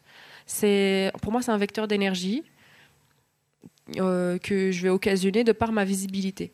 En fait, c'est quand je me visibilise, les gens utilisent, vont, mettre de l'énergie, vont mettre du courant qui va créer de l'influence. Donc pour moi, il est, il est réel, il est correct, influenceuse, mais il y a d'autres gens qui éventuellement sont influenceurs autrement, qui vont vouloir euh, influencer dans, une, dans un sens très très précis, euh, ou par exemple, ce serait influenceur un peu plus type je te fais un code promo, quoi. Une chose que je fuis quand même. Donc je dirais que c'est- assez particulier, mais c'est vrai que, bah, par exemple, quand j'ai dit que quand je suis allée au Polymanga, j'ai questionné un petit peu, c'est que vraiment, par exemple, j'étais au salon et puis ben, je faisais pas 5-10 minutes euh, tranquille sans que vraiment quelqu'un me vienne m'aborder, me demande soit une dédicace, soit une photo, puis m'explique à quel point euh, mon contenu euh, fait du bien, que ça l'a aidé pour faire telle et telle chose. En fait, ça crée une, une énergie, une influence sur les gens tels que eux le désirent au final. C'est les gens qui vont réceptionner cette énergie et la mobiliser comme ils le veulent. Mais ça, crée quand même, on va dire, euh, une source d'énergie qui peut influencer. Et le, dans quel sens, c'est pas moi qui décide par contre. En tout cas, pas trop. C'est vrai que ce qui est particulier avec les réseaux, c'est qu'on peut pas vraiment décider euh, toujours dans quel sens ça va aller. Du coup, on fait avec. Après, l'autre question, est-ce que je devais quand même répondre par rapport à illustratrice ou pas? Je sais plus, parce qu'il y avait. Euh, non, c'était sur la question d'influenceuse, ouais. Ok. Merci. Et pour rester sur les réseaux, du coup, euh, vu que bah, toi, c'est, je pense, ton outil de travail principal, et que genre, ou un de ceux-là, et que tu l'as au final toujours dans ta poche et toujours sur toi. Et en plus de ça, tu es engagé, donc ça veut dire que je pense que tu reçois aussi beaucoup de messages négatifs et de, d'énergie négative euh, sur Insta ou je sais pas. Euh, comment est-ce que tu comment est-ce que tu protèges, je sais pas, ton temps libre, tes semaines Ouais, comment est-ce que tu te protèges de ça en fait? Comment tu gardes un équilibre et un rapport sain à, à ça? Ouais, alors comme je l'ai dit avant, je ghost régulièrement. En fait, avant, j'étais beaucoup plus active sur les réseaux. Maintenant qu'entre guillemets, ma personne a été construite, etc., sincèrement, je me connecte pas beaucoup. Je suis beaucoup plus active sur, par exemple, mon compte privé, ma story privée. C'est-à-dire que vraiment, il y aura ma story privée et ce que je poste en public. Ben, je suis beaucoup plus à l'aise, je dirais, dans ma, dans ma vie privée quand il s'agit de me construire personnellement, etc. Donc j'ai fait vraiment une grande place pour moi. Et j'ai créé une place de partage. En fait, moi, quand je vais, sur les réseaux pour partager quelque chose, je me dis vraiment, j'ai envie de partager quelque chose. Je ne vais pas passer du temps sur mes réseaux, enfin mes, comptes publics euh, comme ça. Je réponds pas aux messages euh, en général. Vraiment, c'est une catastrophe. Je ghoste euh, fortement. Et aussi, je ne crée plus beaucoup de contenu. Si on regarde vraiment, je suis ni particulièrement régulière ni assidue aujourd'hui. Je vais vraiment venir quand j'aurai quelque chose de pertinent à dire et quand je le sens parce que je, reste quand même une introvertie. Vous me voyez, je suis là, je parle et tout, mais j'ai une énergie plutôt introvertie. Donc je veux vraiment me laisser mon temps, euh, me construire moi-même. Je vais donner vraiment du temps à ceux que j'appelle les VIP, donc mes amis proches, qui ont droit à mes cookies VIP d'ailleurs. mais euh, j'ai dû trouver un équilibre. Et puis pour me protéger, bah, c'est aussi ça. C'est aussi euh, donner plus de, crédit à, mon entourage, à tout ce qui est matériel autour de moi, à tout ce qui est bénéfique pour moi, lui donner un poids pour que le poids qui est sur les réseaux ne soit jamais supérieur. Euh, et il n'y a pas que ça. Moi, je me, j'hésite pas à, ne pas lire les commentaires.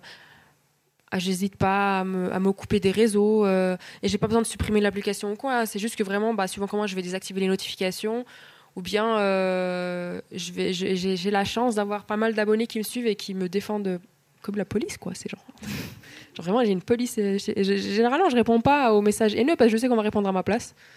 Puis je, vais vraiment lire les commentaires. Je trouve ça, je trouve ça c'est chou, franchement, c'est drôle. Je, je compte, j'ai placé euh, le, la mission à mes abonnés pour me défendre. puis moi, je crée le contenu, puis eux, ils font le reste. c'est ça. Et puis aussi le fait que, enfin, je le dis pas beaucoup, plusieurs fois, je voulais en parler, puis j'ai eu la flemme.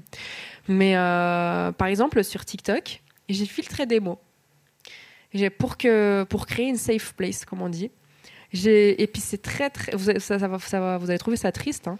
mais les mots que j'ai filtrés, ce sont ceux qui sont en lien avec la religion. Tout ce qui parle de voile, voilé, euh, le terme en arabe haram qui veut dire interdit en islam, tout ce qui est euh, des trucs comme ça, vraiment, j'ai filtré des mots et ensuite, c'est moi qui décide si oui ou non je, je, décide de les laisser. Mais bien souvent, maintenant, je ne regarde même plus. Je filtre. Comme ça, ça me permet d'avoir une, section commentaires où certes, il y aura des gens qui vont vouloir parler de, religion, de machin, mais ils seront minoritaires.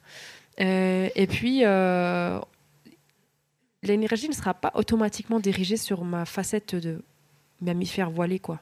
Ça me protège déjà pas mal ça me protège beaucoup. Puis bah, à travers les années, j'ai construit une carapace qui fait que, euh, franchement, que ce soit sur les réseaux ou, ou dehors ou machin, je commence vraiment à être. Euh, bah, j'ai un parapluie en fait aux commentaires. Ça me fait plus grand chose. Je suis drillée, j'ai appris. Euh, et puis ça, c'est pas le cas de tout le monde. Hein. Faut, c'est vrai que c'est un truc, il faut faire attention parce que suivant qui, des personnes qui, recevraient la même rafale que moi, ça les blesserait énormément. Ça peut, le, cyberharcèlement, ça peut aller jusqu'au suicide pour certaines personnes. J'ai construit ma carapace. Euh, je vis beaucoup plus hors réseau. Et puis là, ça, ça, va bien. En réalité, je partage très très peu de ma vie privée. Très très très peu. C'est ça. Je fais le lien avec euh, ce que tu disais juste avant, où tu t'es construite une carapace justement euh, face à ce harcèlement sur les réseaux. Et puis je me demande euh, dans quelle mesure tu as déjà en fait dû construire cette carapace quand tu étais enfant, où tu parlais de, de, harcèlement scolaire et voir si tu fais un lien entre les deux. Et puis j'imagine que c'est aussi la suite de ta construction, mais tu puisses développer un petit peu autour de ça. Ouais, ça c'est pertinent. Parce que c'est vrai que depuis mon enfance, je construis en fait euh, ce que j'avais, c'est ce que j'avais dit avant, le constant retour à moi-même. C'est que je serais tellement consistante qu'on ne peut pas en fait s'attendre que quand on jette une pierre sur une montagne qu'elle le sente. En fait. Et depuis que je suis petite, je construis en fait une consistance de moi telle que je reviens toujours à moi-même en fait. C'est qu'au final, on se rend compte que l'opinion que les gens nous jettent de, sur nous, ils ne parlent que de eux-mêmes, en général. Ça veut dire qu'ils sont en train de nous exhiber leur vulnérabilité, leurs failles. Ils sont en train de tout nous dire sur eux-mêmes. Et ils sont en train, en fait, de nous crier ce qu'ils auraient aimé voir chez eux ou ne pas voir chez eux-mêmes. Euh, c'est souvent, c'est ce que j'avais dit, c'est les gens qui croient nous connaître. Les gens qui croient nous connaître puisent en eux-mêmes la connaissance de nous, enfin de moi du coup. Ça ne fait aucun sens. Donc ce que j'ai fait, c'est que il, fallait que je me construise moi, que je me connaisse au maximum, que je m'estime au maximum, que je m'aime, que, que je sois ma, ma consistance, que s'il n'y a plus personne, bah, qu'il y ait moi en fait. Qui va m'aimer plus que moi, en fait Qui va m'accompagner plus que moi Enfin, genre, je suis collée à moi-même toute ma vie quand même. Imagine, je ne m'aime pas. Genre, je traîne avec moi et je ne m'aime pas. C'est chaud. Je peux pas. Euh, donc, je me suis construit de manière, en fait, que dès le moment où je suis certaine, il n'y a plus rien qui peut m'ébranler. Je sais. Et qu'au final, toutes les réactions des, gens, ça devient évident qu'ils me parlent que de eux-mêmes. Et c'est vraiment comme ça que je le vois. En fait, en général, les gens me projettent leurs propres failles, vulnérabilité, insécurité, espoir, etc. Donc, sincèrement, je me sens pas visée, en fait. Et ça, je l'ai construit effectivement depuis mon enfance, euh, où j'ai compris qu'en fait, euh, même euh, l'harcèlement, euh, c'est parfois des enfants qui vivent des choses à la maison et qui projettent sur nous le, pouvoir qu'ils n'ont pas chez eux. Ou bien encore, je cherche à impressionner mes camarades, c'est un besoin d'amour à nouveau. ou bien, ouais, c'est pas mal de choses qui s'expriment en fait, qui n'en disent que sur l'intérieur de chacun. Et vu que souvent c'est des vulnérabilités et des failles, c'est des, plumes qu'on me jette dessus au final. C'est rien, je les sens plus. Et ça se travaille sur la consistance de soi-même. Et j'ai pas, pas du tout fini. Hein. Le travail de consistance, de, de, de l'amour de soi, l'estime de soi, il est long à faire souvent. J'ai pas fini. ça veut dire que je suis encore en train de travailler dessus. Mais euh, je peux dire que c'est vachement efficace euh, de, sur les réseaux d'avoir pu me construire justement à travers tous ces harcèlements, etc., toutes ces pressions que je vis depuis toujours, mais aussi dans la vie de tous les jours. Hein. Parce que je peux vous dire que les réseaux, c'est une chose, mais c'est encore pire quand on n'a pas, par exemple, la validation des gens qu'on aime, comme euh, les parents, comme les amis, euh, frères et sœurs. Et ça, c'est encore plus dur que les réseaux. Et c'est là où ça se construit, euh, généralement. On prend une dernière question.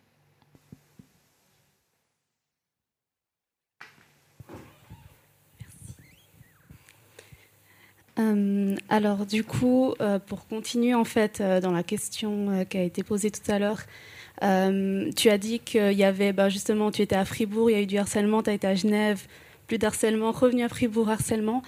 quelle différence justement par rapport à Genève Qu'est-ce que qu'est-ce qui a fait que la perception que les autres avaient de toi était différente? Est-ce que il y avait des personnes, je ne sais pas, qui s'identifiaient plus à toi ou peut-être plus de diversité? Je suis intéressée parce que c'est malheureusement quelque chose que j'ai vécu aussi à Fribourg et je me pose la question, tiens, si j'étais à Genève, est-ce que j'aurais eu cette même perception et puis la construction aussi que tu as eue et enfin, c'est la même, justement, ça devient des... Ouais, ça, ça, me parle beaucoup ce que tu dis. du coup, je suis intéressée de savoir euh, si tu as pu, après coup, euh, faire cette analyse de d'où vient le, les, différences en fait entre, entre cantons Alors, j'avais pas assez détaillé. À Genève aussi, j'avais vécu de l'harcèlement. Et euh, bah, c'était une forme d'harcèlement euh, de part et d'autre qui fait que, sincèrement, j'arrive pas à expliquer, en fait. Euh, parce que, par exemple, je me suis dit aller à Fribourg, suivant où j'étais au début, c'était peut-être pas très. Il n'y avait pas beaucoup de diversité. Ok. Je vais ensuite à Genève, un endroit où il y a beaucoup de diversité, très accepté, tout se passe bien. Je change encore d'endroit, beaucoup de diversité, à nouveau harcèlement. Je me suis dit donc c'est pas forcément ça.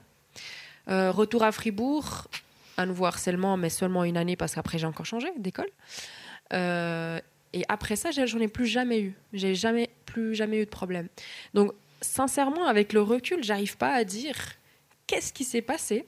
Euh, à la limite, je pourrais me dire peut-être que j'ai le fait que j'ai toujours déménagé, ça fait que j'ai jamais été dès le début dans un groupe. Peut-être. peut-être que ma manière de se stabiliser était un petit peu, un petit peu différente je sais pas, peut-être que je sortais pas pour aller au même endroit après l'école. Franchement, franchement, avec le recul, je sais pas parce que les explications qu'on me donnait à l'époque, me à l'époque, je me rends compte aujourd'hui qu'elles tiennent pas. Avant, on me disait t'es différente, euh, ou bien t'es bizarre. Et puis euh, j'avais même demandé pourquoi. Enfin, et puis euh, il n'y avait pas de réponse. Donc jusqu'à aujourd'hui, je ne sais pas. Et même quand on m'a apprécié, on m'appréciait, on me disait c'est parce que t'es différente. Moi, je me sens pas assez différente, si vous voulez savoir la vérité. Euh, et puis c'est pas une question de voile, je l'ai pas toujours porté. Euh, c'est pas une question de religion, elle n'était pas toujours apparente. Donc franchement, j'en sais rien. Des fois, l'humain me dépasse un peu.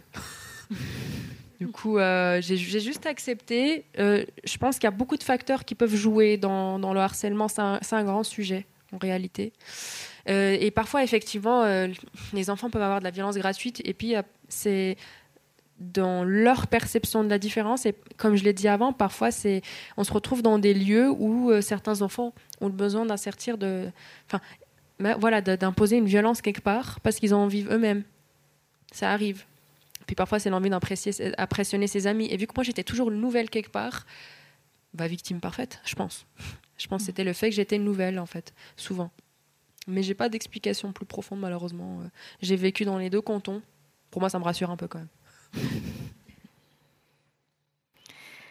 Nida, merci beaucoup d'avoir été avec nous aujourd'hui.